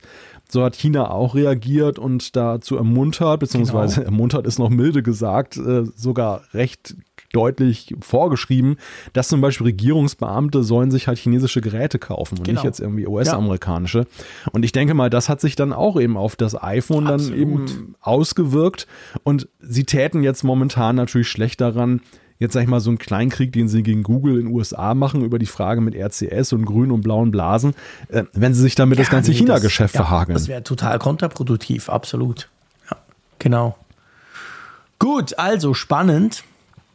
Dann lass uns zum nächsten Thema kommen. Ein Thema, was mich persönlich auch umtreibt, muss ich sagen. Und zwar geht es um aktuelle Gerüchte, dass sich Apple, äh, ich sag mal, auch an einem Fitnessring oder sagen wir besser an einem Gesundheitsring, so einem Smart Ring, ähm, mit sowas beschäftigen könnte. Zuletzt war ja Samsung, die haben ja an der Vorstellung des Galaxy S24, der neuen Smartphones im Januar, haben die so einen Ring geteased. Gab nicht viel mehr als ein Bild. Man weiß nicht, wann der kommt. Kommt der dieses Jahr? Kommt der nächstes Jahr? Keine Ahnung, gibt es keine Infos drüber. Aber ich meine, Smart, ja, Samsung ist halt eine Nummer. Wenn die sowas teasen, dann ist es quasi Mainstream geworden plötzlich. Und ja, jetzt soll sich auch Apple darum kümmern. Ja, so, so sagt es, besagt es zumindest ein Bericht, und ja. zwar von der südkoreanischen Electronic Times.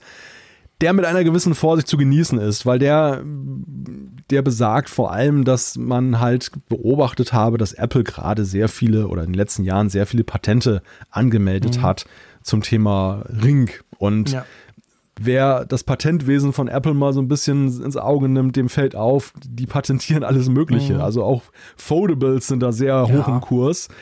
Autos und andere Dinge. Also viele dieser Zukunftsvisionen oder auch Gesundheitssensoren, großartige Gesundheitssensoren, die wir gerne hätten, ja. zum Beispiel bei der Apple Watch, äh, die es aber bis heute auch nicht gibt. Also das kann, das können Sachen sein, die irgendwann sich materialisieren. Das kann aber auch einfach sein, dass bei Research and Development was Lustiges bei rausgekommen ja. ist. Und die sagen einfach mal, weißt du was, Ideen, Ideenschutz, super, wenn das ein anderer jetzt auch erfindet, dann können wir kassieren. Mhm. Und vor dem Hintergrund muss man das, glaube ich, recht mit Vorsicht genießen. Was ich mir eher schon vorstellen kann und deshalb, ich, ich weiß nicht, ob die ganz offenlegen, wo sie das herhaben. Samsung weiß natürlich auch immer sehr viel darüber, was Apple macht, weil Samsung mhm. sehr stark als Zulieferer ja auch in bestimmte Dinge involviert ist oder Kontakte in die Branche hat. Also wir haben ja in der Vergangenheit schon häufig gesehen, dass eben Samsung sehr viel über Apple weiß, was ja. Apple plant, weil Apple einfach dann irgendwelche Displays von denen braucht oder sonst was. Und so könnte es jetzt ja auch beim Ring sein, dass da irgendwelche Komponenten vielleicht mal angefragt wurden und ähm, Südkorea ist ja im Grunde genommen ein Samsung-Land und äh, das, es ist schon ein komischer Zufall, dass ausgerechnet eine südkoreanische Fachzeitschrift jetzt auf diesen Trichter gekommen ist. Ja, absolut, definitiv. Also ich meine, das eben, wie du sagst, das heißt zuerst mal noch nichts. Das heißt vor allem auch nicht, dass wir dieses nächstes oder übernächstes Jahr was davon sehen werden. Was man aber nicht unbedingt wegdiskutieren kann, ist, dass man sagen muss, dass diese smarten Ringe inzwischen eben langsam aus dieser Nische für ganz geekige Menschen rauskommen. Also das ist ein Wachstumsmarkt, muss man ganz klar sagen. Aura, Aura ist ja da so eine Firma, die finnische Firma, das ist ein Ring, den ich seit drei Monaten trage. Ich sag's gleich, bestes Gadget, was ich mir letztes Jahr gekauft habe, Punkt. Und ich habe mir verdammt viele Gadgets gekauft oder zumindest angeguckt. Ähm, also im Moment sind das noch so Spezialisten, gibt ja auch noch ein, es gibt dann einige, die sowas machen. Aber dass jetzt Samsung drauf springt, das zeigt schon mal, okay, einer der Großen guckt sich das an und findet das interessant. Ähm, aber klar, bei Apple ganz speziell, ich meine bei Samsung eigentlich auch, aber man weiß auch, die nehmen Smartwatches ein bisschen weniger ernst, obwohl sie jedes Jahr eine rausbringen. Aber bei Apple stellt sich natürlich sofort die Frage, ja, aber äh, pff, ich habe ja eigentlich die Apple Watch, die kann das doch alles auch. Ja, und das ist, glaube ich, so dieses zweischneidige Schwert für Cupertino in der Abwägung, ob das jetzt ein für sie interessantes Produkt ist. Weil sie auf der einen Seite, glaube ich, gut daran tun, so einen Ring zu haben. Es gibt Anwendungen, wo sie auch deutlich von profitieren würden. Nehmen wir nur mal das Schlaftracking. Also diese, diese Nummer, ich habe es auch schon dutzende Male ausprobiert, rund um die Uhr eine Apple Watch tragen. Ich, ich kenne da so, so Hardcore-Leute, die mhm. machen das. Äh, für mich ist es echt ein Genuss, auch nach, nachts mal den Arm frei zu ja, haben. Aber so ein Ring. Gar nicht so ein Ring wäre kein Problem. Ja. Ne? Also ein Ring, den konnte ich mir schon vorstellen. Und also ich sag mal, komplementär zu den anderen Sachen, die Apple macht, würde das eigentlich ganz gut passen. Mhm. Nur auf der anderen Seite ist es so, die Rubrik Variables, wir haben es auch bei den Quartalzahlen gesehen, hat es momentan nicht so ganz leicht. Die Apple Watch generell stellt sich gerade die Frage, wo soll die Reise hingehen. Wenn jetzt natürlich noch so ein Ring kommt, na, dann ist es natürlich so linke Tasche, rechte Tasche Prinzip, ne? Dass du dann zwar vielleicht am Wachstumsmarkt Ring dann partizipierst, aber gleichzeitig eben bei deinem anderen Variable nicht dazu gewinnst, was ja vielleicht auch eher das hochwertigere Variable ist. Also, ja. das ist sicherlich so eine Abwägung, aber Schwierig. ich sehe es so wie du, sie kommen eigentlich nicht um das Thema herum, so wie es ausschaut. Ja, ich denke auch. Also ich, ich denke auch, das ist eine Frage der, der, der Möglichkeiten, ist auch eine Frage der Optionen, die sie vielleicht anbieten wollen, vielleicht aber auch nicht. Dass sie sich anschauen, ist völlig klar. Und ich, ich, weißt du, mir selber ging es ja auch so. Ich habe diesen Ring nur wegen dem Sleep Tracking gekauft. Ich habe dann gemerkt, dass der noch viel mehr macht, dass der vor allem auch im Gesundheitsbereich wirklich super interessant ist. Das liegt aber vor allem an der App. Also das muss man auch ganz klar sagen. Ich meine, diese Ringe, die haben irgendwie 20, 30 Sensoren. Ich glaube, ich sag's jetzt mal, das sind wahrscheinlich überall ungefähr die ähnlichen. Die haben eine Woche lang Akkulaufzeit, sind zwischen 5 und 7 Gramm schwer, also sprich, du merkst nichts. Das ist wahrscheinlich technologisch gesehen ähnlich das, was es dann ausmacht, ist die App und was die App halt mit den Daten, die sie da generiert, macht. Das ist bei Aura super, super faszinierend. Aber ähm, bei mir war genau die Idee, ja, dieses Schlaftracking an der Uhr, sorry, ah, pff, ich trage die Uhr in der Nacht eigentlich nur, wenn ich mal ganz früh aufstehen muss, dass ich meine Frau nicht wecke, weil sie perfekter Wecker ist. Dann wache ich auf, wenn es brummt und dann ist gut. Aber sonst möchte ich die definitiv in der Nacht nicht tragen. Und den Ring eben, ich habe den jetzt drei Monate einmal pro Woche laden, äh, den, den merke ich gar nicht. Also ich muss aufpassen, wenn ich schwimmen gehe, ziehe ich ihn extra aus, weil ich wahrscheinlich nicht merken würde, wenn er mir runterfällt. Der ist so leicht. Das ist schon eine ganz andere Art Gadget. Und eigentlich auch, finde ich, soweit ich das jetzt beurteilen kann, mit diesem einen Produkt, auch eine andere Zielgruppe. Weil man merkt zum Beispiel bei Aura ganz gut, die haben zwar auch so eine Fitnessfunktion drin, also der trackt eigentlich auch, wenn ich irgendwas mache, es ist aber mega schlecht. Es ist nicht im Ansatz vergleichbar mit der Apple Watch. Also sprich, ich trage am Tag immer eine Apple Watch zum Ring. Aber der Ring ist ja. einfach so für mich diese ganze Gesundheitsgeschichte. Und vor allem das Schlafen, und das spielt ja dort eine super wichtige Rolle, da ist er unschlagbar. Und fürs andere habe ich halt eine Uhr. Und die Frage ist halt, ob Apple genau diese Trennung auch machen will, dann halt bewusst oder nicht. Und da stellt sich die Frage, ob sie sowas in die Richtung gehen wollen, oder halt sagen, hey, aber die Apple Watch 10 ist so klein, die kannst du auch in der Nacht tragen. Das wissen wir ja nicht. Ja, vielleicht lassen wir uns in der aktuellen Denke auch zu sehr davon leiten, was es denn da gibt mhm, jetzt genau. am Markt. Ja, genau. Und denken auch weniger darüber nach, was Apple daraus machen ja, könnte. Absolut. Also auf der, auf der CES war ja das Thema Ring auch ein großes. Da waren mhm. ja etliche Hersteller, die haben da Produkte gezeigt. Ich könnte mir bei Apple vorstellen, dass sie dieses Produkt auch kombinieren mit anderen Produkten. Mhm. Also, dass sie zum Beispiel dieses Headset, über das wir ja nicht sprechen wollen, mhm. dass, dass da dieser Ring dann auch eine, eine Funktion übernehmen könnte. Zum Beispiel, ich meine, wir hören ja verschiedentlich schon, dass einige dann doch nicht so ganz zufrieden sind nur mit der Fingersteuerung. Ja. Dass so als präzises, präziseres Controller-Instrument, was trotzdem unsichtbar ist in gewisser Weise, Klar. das eine Rolle spielt. Das ist immer so dahingesponnen. Es ja. gibt keine Vögelchen, die uns das gezwitschert haben, aber es ist einfach mal so eine Überlegung, die man anschaut anstellen kann, wie man so ein Produkt verorten kann, mhm. dass es vielleicht gar nicht so für sich steht, aber eben so in verschiedenen Feldern auch einen Nutzen offenbart. Ja, ja, absolut. Das könnte absolut gut sein. Guter Punkt. Also man sollte sich vielleicht nicht zwingend von dem leiten lassen, was im Moment da ist, aber ja, spannend. Also ich finde es generell eine super spannende Sache. Ich finde es auch, muss ich sagen, einfach faszinierend, dass so was Kleines funktioniert. Tönt jetzt blöd, aber ich finde wirklich, wenn du so guckst, wenn du eine Apple Watch nimmst und du hältst diesen Ring daneben, ich meine, hey, pff, das sind Welten. Das ist ja wirklich, der ist so klein und da hat es aber doch unglaublich viel Technik drin, bis hin zum Blutsauerstoff, der gemessen wird und und und. Das finde ich sehr, sehr, sehr faszinierend, wie, wie, wie krass die, die, die, die Miniaturisierung schon geht. Aber eben, ich meine, das kann auch Apple, das wäre für die keine Sache. Ja. Wobei ich ja sagen muss, ähm, um da so einen kleinen Kontrapunkt mhm. zu setzen, ich bin ja dann doch an manchen Tagen so hin und her gerissen, ob ich dieser gnadenlosen Vermessung von mir immer dann so zuspielen mhm. möchte, muss ich sagen. Also es gibt so bestimmte Sachen, da gibt es gar keinen Zweifel. Zum Beispiel die Unfallerkennung, ja. jetzt im iPhone und in der Apple Watch oder auch diese Sturzerkennung ja. und dass da so ein Notruf rausgeht. Das sind für mich echt heilige Features. Mhm. Also das sind echt so, so Dinger, wo ich häufig mal so dran denke und dann wo ich einfach so Froh das Gefühl habe, ich gehe sicherer, ich gehe sicherer durch die Welt. Ja, genau. Ne? Das, ist, das, das ist für mich, oder auch jetzt diese, diese hier Herzschlaggeschichte, mhm. dass da eben so ein ähm, Kammerflimmern dann erkannt wird und so weiter. Also das finde ich ja. großartig. Ähm, so bei anderen Dingen, ja, sag mal, beim Schlaftracking, wenn ich jetzt, ich schlafe gut, muss ich das eigentlich vermessen? Ne? Ja. Also das, das geht mir dann schon manchmal durch den Kopf. Ich bin zwar manchmal technisch neugierig, mhm. oder ich bin, was heißt manchmal, ich bin immer technisch ja, neugierig, klar. Aber diese, über diese Neugierde hinaus stellt sich schon die Nutzenfrage. Und die Frage, muss ich dann eigentlich über alles, was in meinem Körper stattfindet, Daten irgendwie aufzeichnen lassen? denke mal, das ist auch so eine Frage, die einige bewegt. Ja, absolut. Und ich glaube, das, das ist gut, dass du das sagst. Weißt du, also da sieht man auch den Unterschied. Also ich schlafe eben unglaublich schlecht. Das hat diverse Gründe, ja. auch meine diversen Krankheiten, die spielen da natürlich rein. Und genau aus diesem Grund habe ich den Ring, weil ich besser verstehen will, was passiert und warum. Und ich muss wirklich sagen, nach drei Monaten ähm, stelle ich fest, ja doch, diese Tipps, ich, ich habe das auch mit Ärzten dann noch abgecheckt, die sind tatsächlich, das, das hat wirklich was geändert, wenn ich mich an gewisse Dinge halte oder gewisse Dinge beherzige. Also du siehst, bei mir ist die Motivation ganz eine andere. Die ist nicht, dass mich das interessiert, weil ich bin genau wie du. Wenn ich, wenn ich gut schlafe, hey, hm. ich habe einfach gut geschlafen, ja, Punkt. Aber äh, dummerweise schlafe ich mega schlecht seit Jahren und das ist so, da ist die Motivation quasi von der anderen Seite her. Aber wir sind dennoch einer Meinung, weil wie ich gerade gesagt habe, die, die Frage ist halt der Nutzen. Ja, genau. Bei dir ist der Nutzen, bei dir ist der Nutzen da. Ja, und in absolut. dem Moment, wo der, wo der Nutzen bei mir auch da wäre, aufgrund eben, ich schlafe vielleicht nicht so gut oder es gibt irgendwelche anderen ja. Dinge, die ich erforschen möchte damit, dann, dann wäre das was, klar. Dann, dann wäre das ganz was anderes. Genau. genau. Also da sind wir, da sind wir völlig d'accord. Absolut. Nee, das ist so. Und das ist wirklich, es ist anders als eine Uhr, das stimmt schon. Also es ist natürlich ja, Apple sagt ja immer, die Apple Watch ist das persönlichste Gerät, das du hast. Das stimmt natürlich, weil man es am Körper trägt. Aber der Ring, ja, der geht fast noch weiter. Einfach auch, weil du ihn nie ausziehst, weißt du?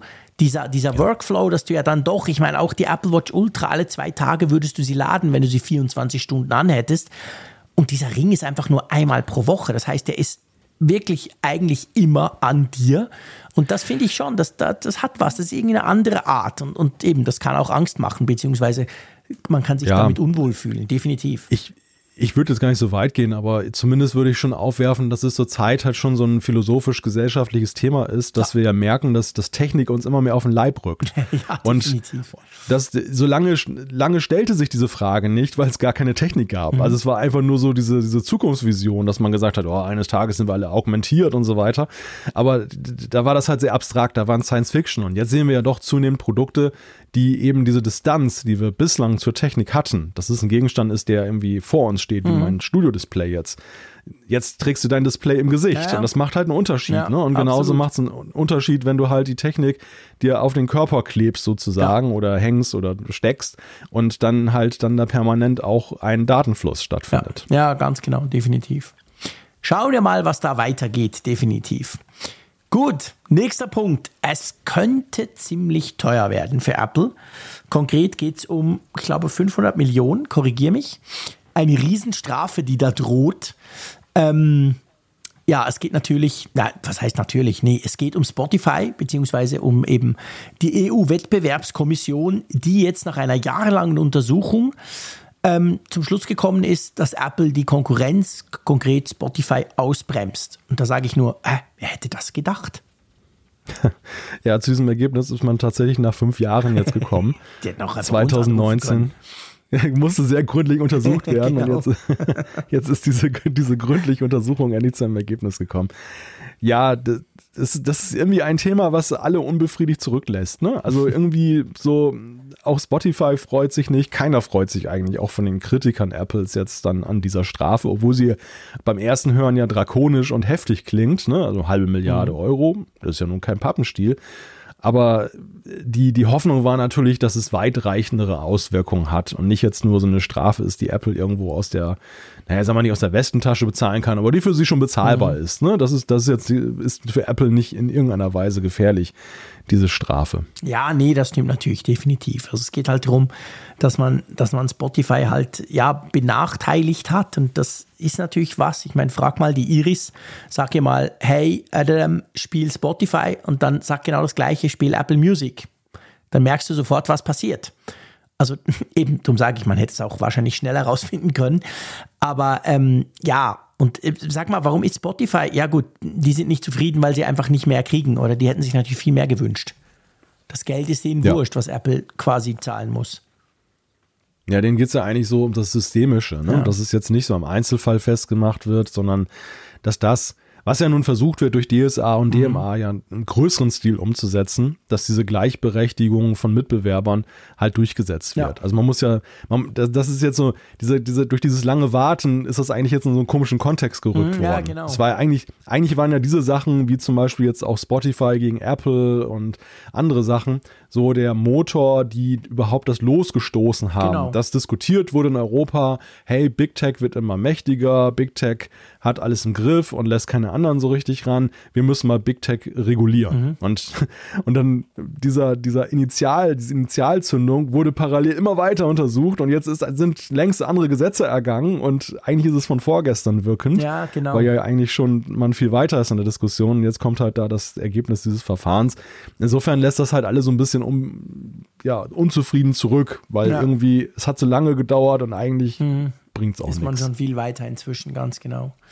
Wobei wohlgemerkt, es ist ja momentan noch nicht offiziell bestätigt. Ja, ne? Also es ist ja ein, ein Bericht, ganz wichtig, dass, äh, ich glaube, nächste Woche das wohl angeblich mhm. dann offiziell verkündet wird. Genau, ganz genau. Okay, aber es gibt im Bereich Music Streaming auch noch positive News, muss man sagen. Oh ja, oh ja. Denn das, denke ich mal, wird mehr Leute interessieren tatsächlich. ja, definitiv. Dass nämlich Apple Music gerade ein Feature testet, mit dem es einfach möglich sein soll, aus Spotify und anderen Diensten Playlisten zu importieren. Das größte Ärgernis beim Wechsel eines äh, Musikstreaming-Dienstes, du hast dir eine so schöne Bibliothek angelegt mit Sachen und ja, dann fängst du entweder bei Null an oder aber du musst ja in diesem Dickicht der vielen Tools, die es da draußen gibt, mhm. erstmal eins suchen, was vernünftig funktioniert und nicht nur Geld kostet, sondern auch tatsächlich deine Playlist dann überträgt. Genau, genau. Und da ähm, wollen sie wohl zusammenarbeiten, wenn ich es richtig verstanden habe, mit Songshift. Songshift ist eben eine solche App. Ich weiß gar nicht, ob die kostet oder nicht. Kann sein, da habe ich sie mir vor langer Zeit mal gekauft, weil die habe ich wirklich auch immer wieder genutzt ähm, um quasi damals noch ähm, hin und her zu transferieren zwischen, zwischen Spotify und Apple Music oder eben auch mal umgekehrt. Bei uns ist ja so, ich habe schon seit gefühlt, pff, seit iTunes-Zeiten Apple Music. Mein Sohn hat aber Spotify aus verschiedenen Gründen und da gab es auch schon so Sachen, die wir testen wollten. Auf jeden Fall, Songshift ist sehr, sehr cool. Das ist so ein Third-Party-Service, der das wirklich kann, der auch extrem gut funktioniert. Und das wird jetzt wohl irgend in einer Form so ein bisschen in Apple Music integriert, oder? Ja, zumindest hat man das jetzt in einer Android-Beta mhm. von Apple Music gesehen. Einige Nutzer, also augenscheinlich ist das so ein A-B-Testing auch, dass man jetzt guckt, bei den einen wird es angeboten, bei den anderen nicht. Man muss natürlich abwarten, ob das nachher tatsächlich dann so kommt. Das ist ja immer dann auch manchmal so, dass Dinge ausprobiert werden. Aber ich denke mal, da kann Apple Music nur von profitieren. Ich habe es ja selber am eigenen Beispiel jetzt Anfang des Jahres erlebt. Ich bin ja immer noch in meiner Großtestphase mhm. von Apple Music, dass ich ja von Spotify jetzt wegkommen wollte. Mhm. Es ist ein holziger Weg in jeder Hinsicht, muss ich da sagen. Ja, schon, das glaube ich. Ja. Ja, also einerseits generell die Playlisten zu übertragen. Ähm, ich muss ja auch ganz ehrlich sagen, dieses Ordnermodell von Apple Music, mhm. ich, bin, ich bin da nicht so wirklich von angetan. Mir ist das zu verschachtelt. Also ja. ich finde das bei Spotify alles doch recht übersichtlicher. Mhm. Ja, ich glaube, ja, ich, ich glaube, das ist, also wir müssen, wir müssen sowieso mal darüber sprechen, über deine Apple Music Erfahrungen, weil ich fairerweise sagen muss, ich, ich bin so lange bei Apple Music, ich hatte auch mal Spotify, aber das ist wirklich schon sehr, sehr lange her. Ich glaube, da konnte Spotify außer reines Streaming gar nichts. Da gab es noch keinen Algorithmus und nichts. Ähm, ich, für mich ist das so normal geworden, dass ich da nicht mehr objektiv drüber, drüber sprechen kann. Und darum wäre es spannend, wenn wir uns mal ein bisschen unterhalten. Können wir mal in irgendeiner Folge, wenn es nicht immer so tausend News gibt von Apple, könnten wir eigentlich mal ein bisschen über Apple Music und Spotify sprechen oder? Ich habe ich hab noch den kalten Affen des Streaming-Dienstwechsels. ja, das ist ja gut. Das ist ja eigentlich genau perfekt. Also ich meine, du, du hast beides noch. Du, erstens, du erinnerst dich natürlich perfekt an Spotify, du kennst das in- und auswendig und gleichzeitig bist du jetzt bei Apple Music, ist der ideale Gesprächspartner. Und ähm, ja, nee, also ich meine, der Dienst gewinnt definitiv, wenn du irgend so, eine, so, eine, so ein Feature drin hast, weil es passiert halt nun mal, dass die Leute aus irgendeinem Grund zu dir kommen aber auch wieder gehen. Und dann wäre es ja eben, wie du sagst, es wäre letztendlich halt eine gute Idee, man könnte das einigermaßen schmerzfrei machen, weil das ist es bisher nicht. Da hast du völlig recht. Das ist ein, ein ziemliches Gebastel eigentlich, bis man das mal alles hinkriegt. Und ja, es könnte so einfach sein.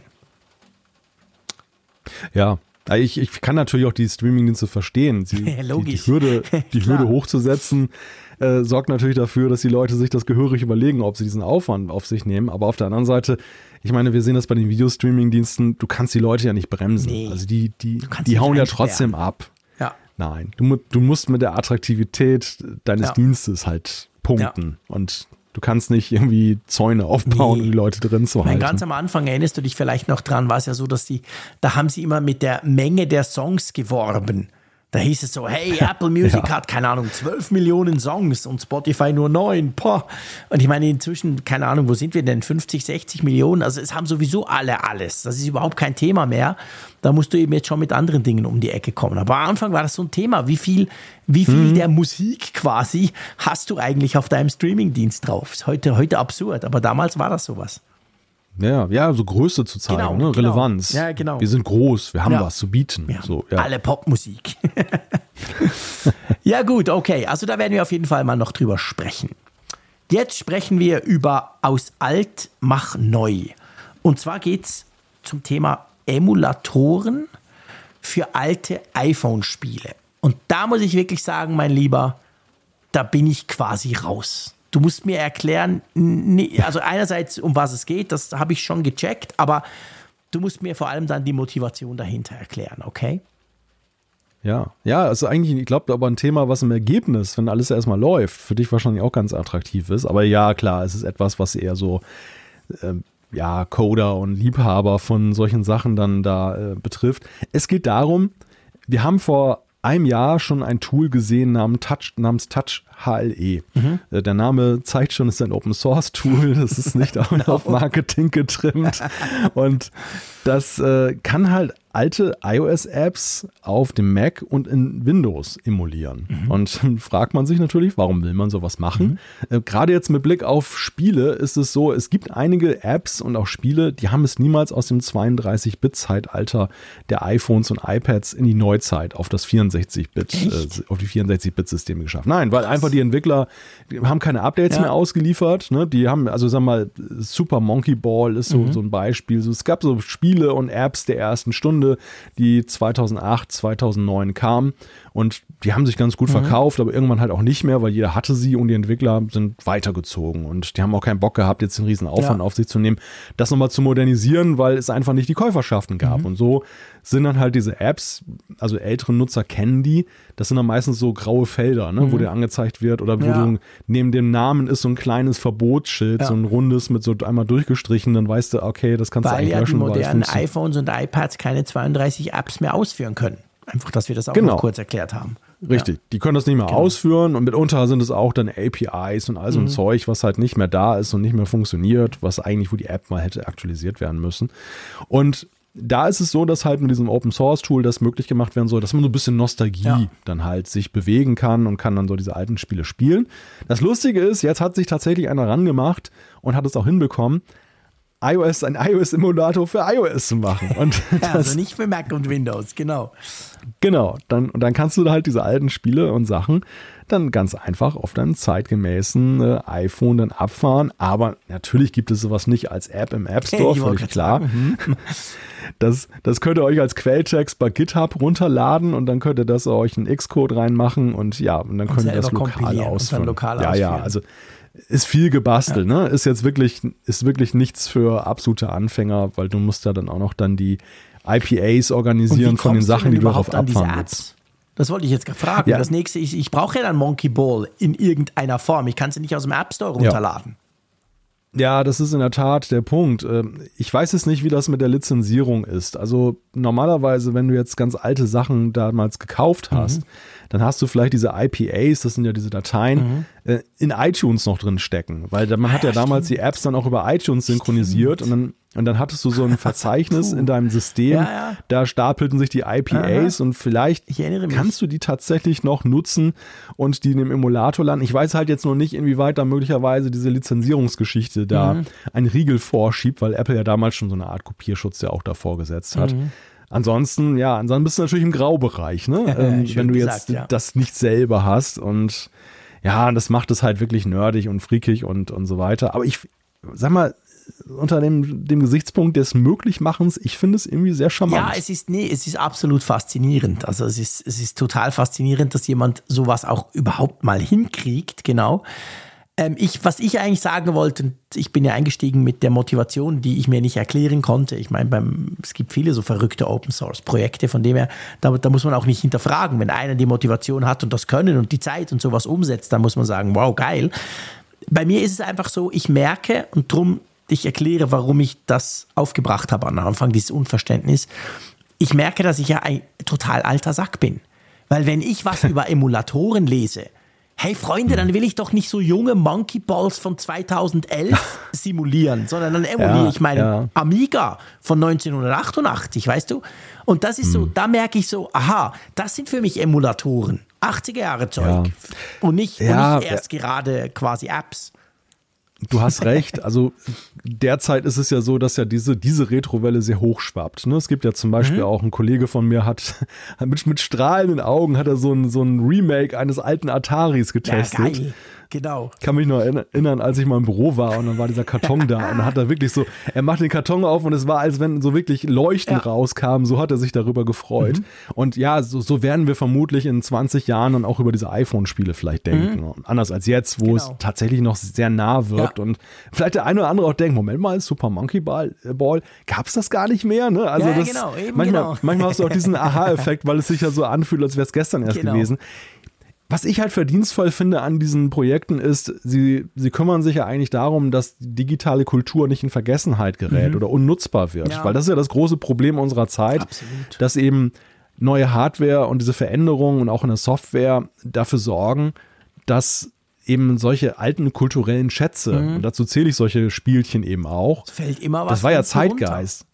Ja, das kannst du, du kannst höchstens irgendwann noch so Videoaufnahmen dir angucken davon, aber du kannst es ja. eben nicht mehr nutzen. Und, und das ist, deshalb ist es eigentlich sehr wichtig, ja. weil ich meine, wir leben im digitalen Zeitalter. Es ist eigentlich, eigentlich sage ich mal, müssten sogar die, müssten eigentlich sogar die Hersteller idealerweise daran mitwirken und ja. in irgendeiner Weise die helfen, dieses kulturelle Erbe zu bewahren. Aber die sehen das halt einfach krass weiter. als Wirtschaftsunternehmen, genau, und ist dann halt ad acta gelegt. Ja, hat was, guter Punkt. Also da hast du natürlich recht, das stimmt. Und wenn es natürlich dann so, so Leute machen. Ich meine, das pff, hat denen sicher unglaublich viel Zeit gekostet. Und, ähm, und das dann eben zur Verfügung stellen, ist das definitiv spannend. Aber es ist ganz klar kein Massenmarkt.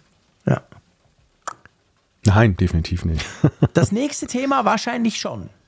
Und das, das ja, möglich. war jetzt eine Überleitung, die, die, die gar nicht so schlecht passt, merke ich gerade. Ähm, wir sprechen über Epic. Ich meine, alles, was die machen, ist Massenmarkt. Fair enough. Die machen definitiv nichts anderes. Ähm, Hersteller unter anderem von Fortnite. Und die konkretisieren gerade ihre Pläne für diese alternativen Marktplätze, die ja dann ab 7. März quasi in der EU auf, auf iPhone und Co. kommen könnten. Nee, werden, nicht genau. könnten. Ja. ja, sie lassen ihren Worten so langsam Taten mhm. folgen. Oder zumindest ist es eine vorbereitende Handlung, dass sie jetzt ihren Entwickler-Account, man kann sagen, wiedergekriegt haben. Also das ist, es, ist, es, es, ist relativ, es ist relativ schwer zu sagen, ob sie ihn jetzt wiederbekommen haben oder tatsächlich neu, weil den alten Entwickler-Account, der lief ja auf der US-Firma. Das ja. war ja tatsächlich Epic in den USA, die ja nun wegen dieser ganzen Fortnite-Streiterei mit Apple, Apple, genau, ja, ja, die hatten ja versucht, an Apple vorbei Direktverkäufe mhm, genau. zu machen. Und dann hat Apple die ja damals rausgeworfen, jahrelanges Gerichtsverfahren und, und, und. Jetzt ist es so, dass die schwedische Dependance von e- Epic mhm. hat jetzt dann einen Entwickler-Account bekommen. Also eigentlich einen neuen, aber mhm. fürs alte Unternehmen.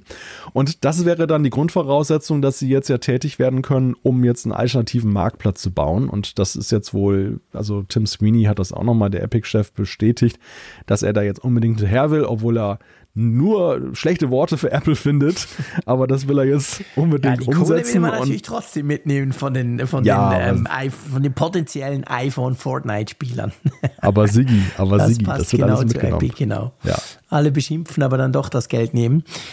äh, ja, gut, ich meine, das ist ja eigentlich keine Überraschung. Also ich meine, das ist ja, Epic war eben der große Treiber von dem Ganzen, also nicht von dem, was die EU macht, aber die haben es halt versucht, quasi mit der Brechstange Apple zur Öffnung zu zwingen. Und jetzt, wo quasi jemand anderes, nämlich die EU, Apple zumindest im EU-Gebiet zur Öffnung zwingt, wäre es ja, wär's ja eigentlich krass doof, wenn sie dann nicht das auch nutzen würden, oder? Ja, Epic hat zwei Motivationslagen und das unterscheidet sie halt von vielen anderen, die jetzt zögerlicher sind. Das erste ist, sie, ihre App kommt auf anderem Wege nicht in den App Store zurück. Ja. Apple hat Fortnite bis heute nicht zurückgelassen und das ist dann die Chance, dass zumindest im EU-Raum Fortnite wieder verkauft werden kann was ja nun viel Geld bringt für Epic. Also ja. so gesehen eine sehr starke Motivation. Andere, die jetzt zum Beispiel nicht rausgeworfen wurden von Apple, haben ja weniger ja, Motivation angesichts Logisch. all der Nachteile, die diese alternativen Marktplätze mitbringen.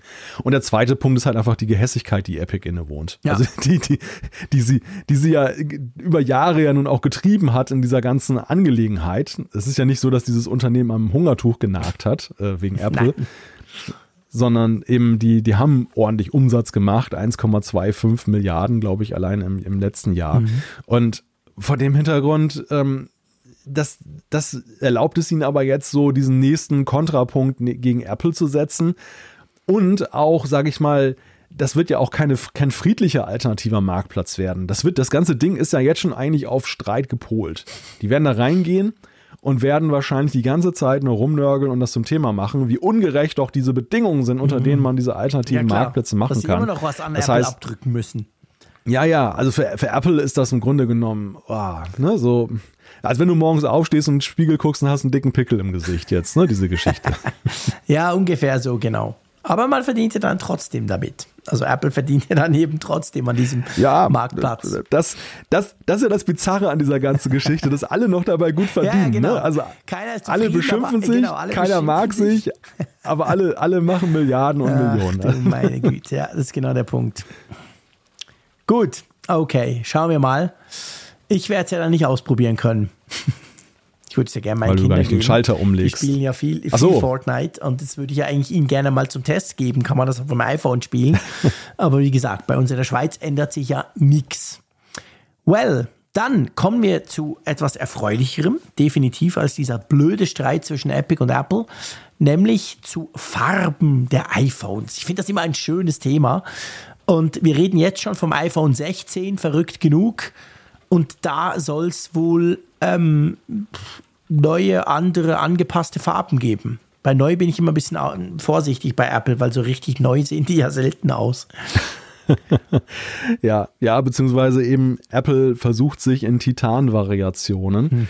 und äh, da so, soll es jetzt so sein, dass für diesen Herbst, das hat jetzt so eine Quelle veröffentlicht, ob es stimmt oder nicht, man muss es natürlich abwarten, das kommt aus China, ähm, dass es da Titanium Grey geben soll, was man so schon als recht klares Grau einfach mhm. beschreiben kann und Desert Titanium. Allein die Namen sind ja schon großartig, wenn die sich so bewahrheiten. Genau. Das, das ist dann so ein, naja, ich sag mal, Gelbton ist despektierlich. Eigentlich ist es eher so ein Goldton. Ne? Es, sieht, es sieht nach Edelmetall aus mit, im Zusammenhang mit Ja, Titan. ja, ja, schon, ja. Es, so ein bisschen, ein bisschen. Ne? Also es gibt da so Bilder, so Renders. Ähm, ja, es sieht so ein bisschen eine Mischung aus Sand und, weißt du, Sand kann ja auch so ganz leicht gelblich sein gefällt mir prinzipiell, sollte es so sein. Es ist ja dann nie so, wie es da auf diesen, diesen, diesen ersten quasi Bildern, das sind ja keine Bilder, sondern eben Simulationen ähm, dargestellt wird. Aber ich meine, ich kann mir jetzt nicht, also wir, wir können davon ausgehen, das nächste iPhone hat auch wieder Titanium. Logisch, das wird Apple nicht sofort wieder rausschmeißen. Gleichzeitig, sie werden neue Farben machen, das machen sie jedes Jahr. Von dem her gesehen bin ich schon gespannt und es ist ja lustig, jetzt ist es ja also wir haben jetzt auch, was sind vier Farben, glaube ich, beim iPhone 15 Pro, oder? In Titanium. Ich glaube, es sind vier ja. Farben. Ich bin da immer so ein bisschen, weil ich finde ja sowieso das einzig Schöne ist das Original-Titanium-mäßige. Ich habe aber noch ein blaues. Finde auch, das sieht sehr cool aus. Muss aber sagen, auf diese News bin ich vor allem drum so ein bisschen draufgesprungen, weil ähm, Samsung, die haben ja jetzt auch Titan, die haben auch gemerkt, dass das vielleicht eine coole Idee ist. Und beim Galaxy S24 Ultra und ich habe da als Testgerät ein gelbes bekommen. Wobei auch da muss man aufpassen, gelb, eben Titan, es ist eben auch bei Samsung nicht so knallig gelb, sondern ja, einfach interessant. Ich sag's mal so. Also so gelblich, aber eben noch mit Titan. Und, und, ich weiß ja nicht, ob Apple in diese Richtung gehen will, aber wenn, dann muss ich sagen, hey, das könnte cool sein. Mir gefällt dieses Samsung Galaxy S24 Ultra in Gelb, das ich habe, eben Gelb, bitte in Anführungszeichen. Ich glaube, Samsung hat auch einen Namen, anderen Namen, die haben auch so fancy Namen. Ähm, mir gefällt das ausgesprochen gut. Also ich fände das eine coole Idee. Was ja lustig ist, wenn man in die Kommentarspalten guckt, ist, wie das jetzt schon wieder polarisiert, diese, diese Farbe. Ja, stimmt. Also Farben da, immer, da wiederholt. Ja, aber da wiederholt sich auch eins zu eins die Debatte, die wir letzten Herbst hatten, als das neue iPhone mit Titan da war und diese Generaldebatte geführt wurde, ob Titanfarben nicht langweilig mhm. sind. Weil je, je natürlicher Titan ist jetzt von der Farbe her, desto weniger ist es natürlich poppig und Klar. knallig. Und auch jetzt ist es glaube so, dass dann gleich die aus den Büschen gesprungen kommen, die sagen, oh, ich hätte aber rot erwartet mhm. und so weiter. Ja, und klar. ich sag mal, Rot in Titan, ich weiß nicht, ob das der pure Genuss ist. Auch da wieder Samsung, die haben zwar nicht rot, aber die bieten leider nur im Samsung Store selber, also nicht im freien Verkauf. Du musst es bei Samsung im Online-Store kaufen. Die haben immer so Spezialfarbversionen, die es nur bei ihnen im Online-Store gibt. Die bieten dort ein Orange an. Und ich habe das schon in ein paar Videos gesehen, weil offensichtlich in England haben sie die verteilt oder die Engländer haben sich das gekauft, whatever. Ähm, äh, auch noch interessant, weil ich meine, Titan tut halt alles so ein bisschen, ja, man kann nicht sagen verwässern, aber Titan macht ja was mit der Farbe. Das ist ja jetzt beim Blauen auch so. Das ist ja nicht so ein knackiges, knalliges Blau, sondern es ist eben so ein metallisches Blau, so ein bisschen wie die Metall, hm. wie, wie heißen diese Autos, die wenn du sie Metallic ja Metallic Lack, ne? genau, das meine ich. Ja. So so ein bisschen in die Richtung geht das ja. Und ich finde es schon ja. noch interessant. Also ich, vielleicht wäre auch Rot ganz interessant, aber es wäre dann eben nicht das das, das Product Red Rot, das wir sonst kennen von Apple-Geräten, wenn sie da so ein Product Red rausbringen. Ja, polarisiert natürlich immer, du hast völlig recht. Ich meine, es wird wahrscheinlich auch dieses Jahr, wann ist das dann? Im Mai wird es wieder farbige iPhones geben, nochmal. Einfach nicht die Pro-Modelle. Mhm. Ich denke, das wird Apple beim 15er genau gleich machen, ob es dann wahrscheinlich nicht gelb, sondern irgendeine andere Farbe ist. Also dort spielen sie sich ja immer so ein bisschen aus schon. Ja, mal schauen. Also ich bin immer grundsätzlich für Farben. Ja, klar. Ja, erstmal das und, und zum anderen ist es so, ich persönlich finde ja, dass das Titan schon eben auch aber ein Alleinstellungsmerkmal herausgearbeitet hat bei den Farben. Ja, also, total. Ob einem, das, ob einem das jetzt gefällt oder nicht, aber die Unterscheidbarkeit ist ja auch so ein ja. großer Punkt. Apple hat ja nun diese mit dieser alten Stahl, mit diesen alten Stahlsachen ja nun das, das Spektrum sehr ausgeschöpft. Ja. Und jetzt mit Titan können sie diesen ganzen Farbraum nochmal neu erkunden. Definitiv. Und und das ist ja ein Punkt, der ja auch vielen Menschen wichtig ist bei ja. den Geräten, dass man ihnen ansieht, dass sie eine Modernität haben. Und gerade jetzt in der heutigen Zeit, wo du durch die Bauform ja auch nicht mehr unbedingt jetzt erkennen kannst, ob nee. es jetzt ein neueres oder älteres iPhone ist. Du musst schon sehr genau hingucken, ja. ah, Arrangement der Kameras ja, und solche Sachen.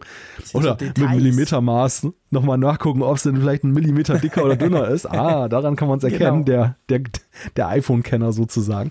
Also von dem Hintergrund ist es umso wichtiger, dass man eben auf solche, bei solchen Äußerlichkeiten vielleicht auch einfach mal so eine grundlegend andere Sache zeigt. Mhm. Und mit Titan ist man diesen Weg gegangen. Ob einem das ja. jetzt gefällt oder nicht, ist die andere ja. Sache. Aber ich, ich persönlich finde das eigentlich auch sehr ansprechend. Das gefällt mir großartig. Ich bin ein riesen Titan-Fan. Ich war das schon seit den Apple Watches, nicht erst seit der Ultra. Die gab es ja, die normalen quasi Series-Varianten gab es ja auch mal in Titan.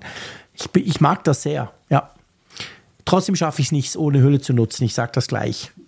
Ich habe ja den Test mal gemacht. Ähm, ich habe mal so ein bisschen damit rumgespielt. Habe mir zwei relativ teure Hüllen gekauft, also eben nicht so Hüllen, so Säcke quasi wie du, wo man sie dann rein verstecken kann und dann wieder hervornehmen. Na, na, na. Eins in Leder, ein anderes in einem wunderschönen Material, das ich gerne anfasse, wirklich. Aber äh, ah, nein, Ach, pff, nee, geht einfach nicht. Können wir sonst mal drüber diskutieren oder auch nicht. Ich habe es nicht geschafft. Das heißt, ich habe wieder irgendeine blöde Hülle drauf. Sprich, ich sehe wieder nur sehr wenig von dem schönen Titan-iPhone. Wir haben schon sehr viel Stoff für eine Weihnachtsfolge. Oh ja, gell, wir müssen uns das alles aufschreiben, genau. Genau. Ja. So Jahresbilanz, Streamingdienstwechsel. Genau. Das, Säck, das Säckchen ja oder genau, nein. Jaycees, Jaycees Versuch kläglich gescheitert, endlich mal von der Hülle wegzukommen. Tja, schauen wir mal. Gut. Hey, wir könnten Richtung Umfrage der Woche kommen. Genau, ja. Ja, wir gucken auf die Umfrage der vergangenen Woche, die, die erneut relativ eindeutig ausgefallen ist. Wir hatten nämlich gefragt, nutzt du Web-Apps auf deinem iPhone? Geantwortet haben 2161 Teilnehmer. Genau, und da haben 73,4 Prozent, ganz knapp nicht drei Viertel, haben gesagt, nö. 25,8 Prozent haben gesagt ja und dann 0,8, das sind immer die gleichen, die sagen, besitze kein iPhone. Aber jetzt natürlich werden jetzt einige lachen und sagen, ja, habe ich ja gesagt. Aber auf der anderen Seite, ein Viertel finde ich jetzt auch nicht so wenig. Ja, das stimmt. Sagen. Also für das ich wirklich in meinem Leben noch nie einer Web-App begegnet bin. Und ich behaupte, dass ich unendlich viel Zeit im Web und in Apps und auf dem iPhone verbringe muss ich schon sagen, okay, cool. Also ich meine, wir haben ja auch einige Zuschriften bekommen. Ähm, ich sage mal, so, auch, so, auch so Richtung Open Source Lager und so wo es quasi, wo eben für diese Web-Apps halt letztendlich ähm, Partei ergriffen wurde. Ja, immerhin, klar. Also ich finde dafür, dass Apple das so dargestellt hat, dass wenn das jetzt niemand so eine braucht, ja.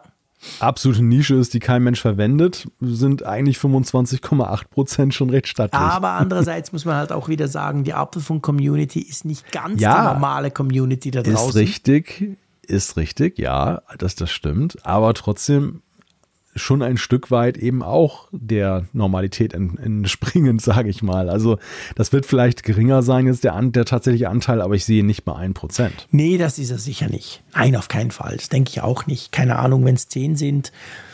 Ja, wahrscheinlich. Das halte ich für realistisch. Ja, halt ich die Hälfte vielleicht genau, nochmal oder so. Genau, ne? die Hälfte sowas. von uns ja. da hier. Ähm, aber ja, dann verärgern sie eben trotzdem immer noch ein paar Leute. Das ist definitiv so.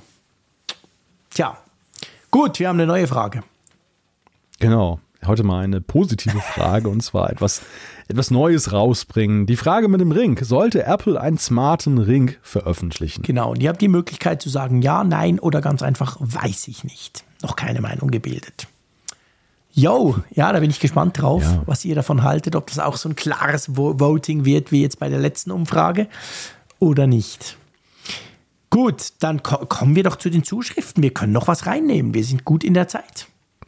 Genau, mit meiner Late-Night-Stimme werde ich jetzt mal die erste Zuschrift vortragen. Ja, dazu muss ich noch was sagen, weil das machen wir ja nicht oft, dass ja. wir quasi zweimal das, den, die gleiche Person bringen. Aber wir haben den Edgar nochmal an Bord, weil wir haben uns so viele Fragen gestellt. Ihr erinnert euch, er hatte eine Frage und ähm, hat gesagt, er hört uns immer im Stall und überhaupt. Und wir haben dann so angefangen zu philosophieren und haben am Schluss auch gesagt, hey Edgar, wir haben ein paar Fragen dazu. Und diese Fragen hat er jetzt für uns beantwortet. Jetzt kann er uns quasi was zurückgeben. Genau. Und das frage ich jetzt mal vor. Edgar, Edgar hat uns geschrieben, nämlich zu der Frage, wo hört er uns eigentlich jetzt? Und da hat er geschrieben, auf dem Trecker höre ich oder wie? Äh, auf dem Trecker höre ich euch über das Radio via USB oder Bluetooth. Im Stall steckt das iPhone dann meistens in der Brusttasche meiner Jacke und ich höre euch über die Lautsprecher vom Handy.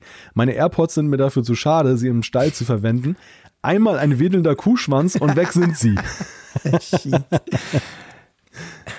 Ja, und dann schreibt er noch, die AirPods kommen in der Regel nur beim Sport zum Einsatz, also hören die Kühe nicht mit und demzufolge geben sie auch nicht mehr oder weniger. Das war ja noch so unsere, unsere Idee, genau. Zum Glück, dafür sind wir nicht verantwortlich.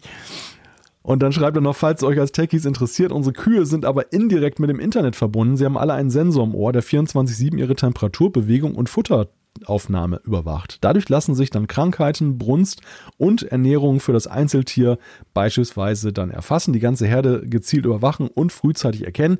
Alarmmeldung gibt es dann via App auf dem Handy. Mehr Infos hierzu findet ihr unter cowmanager.de. Geil. Kann ich, kann ich da auch die Daten von deinem Ring einsehen, Jean-Claude? ja, ich bitte dich. Ja, was heißt denn das? Ob, ob, die, ob die Brunst gerade begonnen hat? vergleichst du mich jetzt? Frecher Kerl. Ja, nee, das ist crazy. Also ich meine, ich, ich merke ja bei mir, dass ich da, sagen wir mal, ein bisschen vorurteilsbehaftet bin, weißt du? Weil ich keine Ahnung habe. Ich meine, der, der Beruf des Bauern könnte nicht weiter von dem entfernt sein, in, wo ich mich bewege täglich. Demzufolge habe ich überhaupt keine Ahnung. Eben wie gesagt, ich, ich kaufe mal, wir haben zwar auch einen Bauern, wo wir Biosachen kaufen, aber da gehe ich nicht in den Stall, da habe ich Angst davor, vor diesen riesen Viechern. Und ich finde es einfach unglaublich spannend. Ja, also eigentlich ist es ja logisch, aber wie, wie viel Technik da halt auch im Einsatz ist. Ja, ja, das ist Wahnsinn. Also ich bin damit so ein bisschen in Berührung gekommen durch meinen vorherigen mhm. Beruf, wo ich auch viel über Landwirtschaft berichtet ja. habe, weil das einfach in dem Beritt da war, mhm. wo ich dann äh, tätig war. Und ich, ich war auch erstmal stutzig, als irgendwann gesagt wurde, ja, wir brauchen Breitband auf den Gehöften. Und ich habe gedacht, ja, damit der, damit der Landwirt abends Netflix gucken kann. Aber das war dann ein, genau. das, das war halt Schubladendenken. Ja. Es ist eben wirklich so, dass diese Wirtschaftsunternehmen das brauchen, weil da eben auch Vernetzung auf vielfältige Weise, habe ich mir sagen lassen, auch jetzt zum Beispiel im Milchviehbereich, mhm jetzt auch mit den Molkereien und den ganzen Disponenten, wann der LKW kommt, die Milch abholt, Futterzulieferung und, und, und.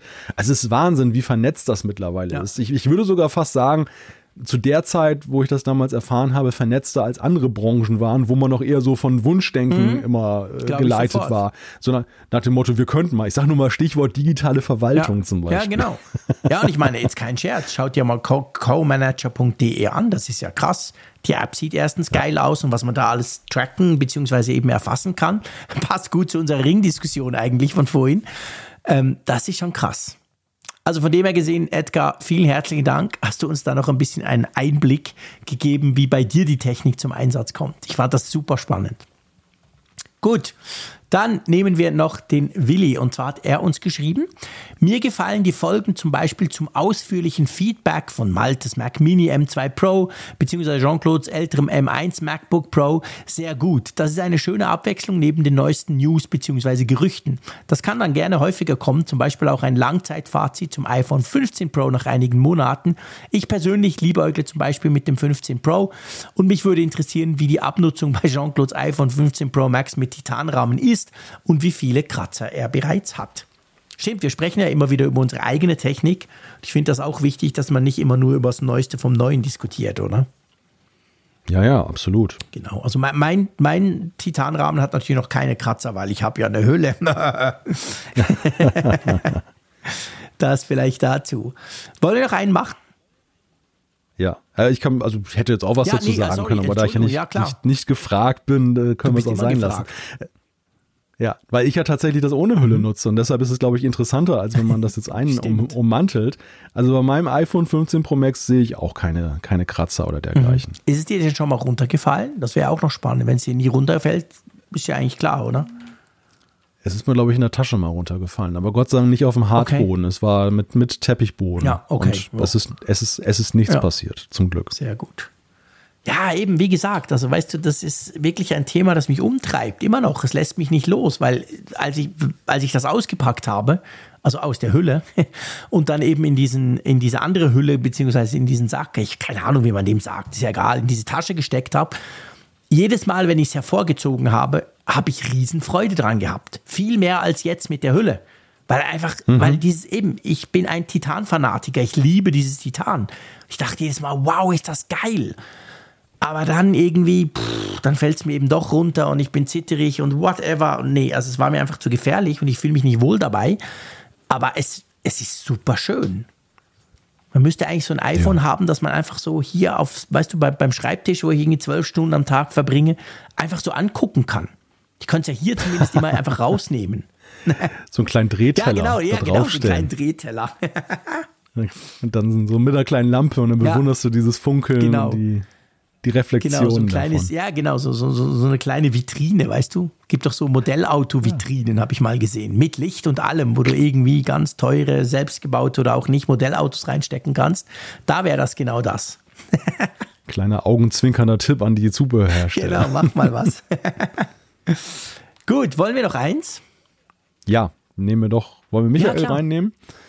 Er hat uns geschrieben, in Folge 419 habt ihr über eine Zuschrift über das Tastaturlayout an MacBooks gesprochen. Darüber, wie fummelig es ist, zum Beispiel ein Backslash oder eckige Klammern zu tippen. Jean-Claude meinte, wäre doch cool, wenn man beim Setup sagen kann, ich bin Programmierer und will das Pro-Layout. Da musste ich schmunzeln. Mein Pro-Layout, ich habe täglich mit Programmcode zu tun, ist seit vielen Jahren das englische Layout, US-Englisch. Ist natürlich blöd, wenn es nicht zu den Beschriftungen auf der Tastatur passt und meine Frau verwirrt das regelmäßig, aber ich habe das englische Layout einmal auswendig gelernt und nutze es seither selbstverständlich. Die meisten fürs Programmieren wichtigen Zeichen sind direkt verfügbar, ohne Tastenkombination, zum Beispiel Backslash und eckige Klammern. Das hat uns Michael geschrieben, aber nicht nee, nur. Es haben uns tatsächlich zahlreiche, ja. die auch alle so im Bereich IT-Entwicklung ja. unterwegs waren, die, die gesagt haben, ist doch völlig easy. Ja, ganz Thema. viele haben das wirklich geschrieben. Definitiv. Also, und ich finde das total spannend weil ich habe mich noch nie geachtet, wenn ich in den USA bin, mal so ein Gerät ange angeguckt oder eben das Layout. Und ich wäre selber auch noch nie auf die Idee gekommen, das umzustellen bei mir. Aber ähm, interessant, dass genau diese Zeichen die man ja zum Programmieren ständig braucht, dass die bei der amerikanischen Tastatur quasi einfach da sind und bei uns so blöd versteckt. Ja, ja, die, die Umlaute sei Dank, ne? Also die brauchen halt, stimmt. unsere Umlaute die, brauchen die haben halt natürlich Tasten. Da schon drei Tasten, die sie schon mal nicht brauchen, und, ja, stimmt. Und da hat man das einfach draufgepackt mhm. und ähm, ja, eben übersehen, dass das eben diese, diese vermeintlich äh, im, im Schreiben nicht wichtigen Zeichen halt auf dem Computer eine große Relevanz haben. Ne? Ich meine, der Backslash, was hat der für eine Riesentradition? Den haben wir ja schon unter MS-DOS ja, logisch. setzen müssen. Den, den braucht man. genau, stimmt. Der, der, den gab es da schon. Ja. ja, interessant. Hast du das auch schon mal ausprobiert beim Programmieren? Nein, tatsächlich nicht. Okay. Also, weil wir, ich, ich tatsächlich, ich nutze zwar meine Tastatur auch blind, mhm.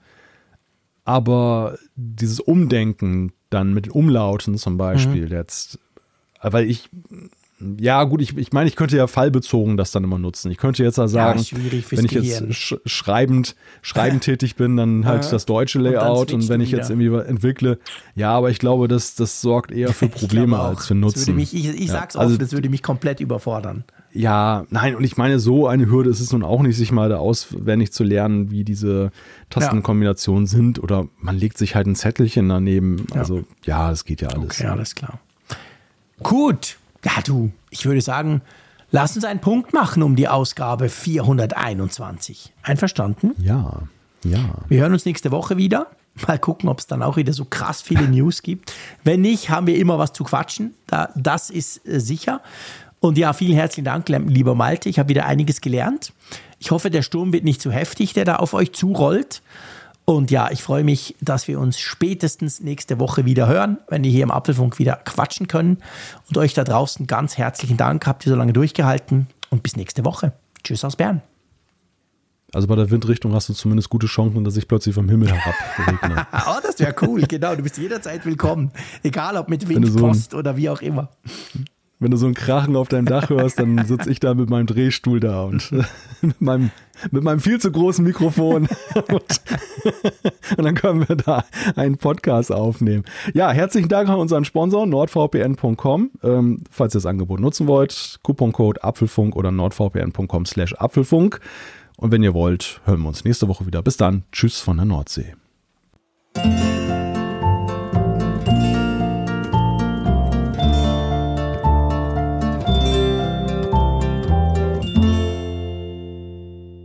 Auf Empfang mit Funkgerät, der App zum Apfelfunk. Lade dir jetzt Funkgerät für iOS und Android kostenlos im App Store und bei Google Play.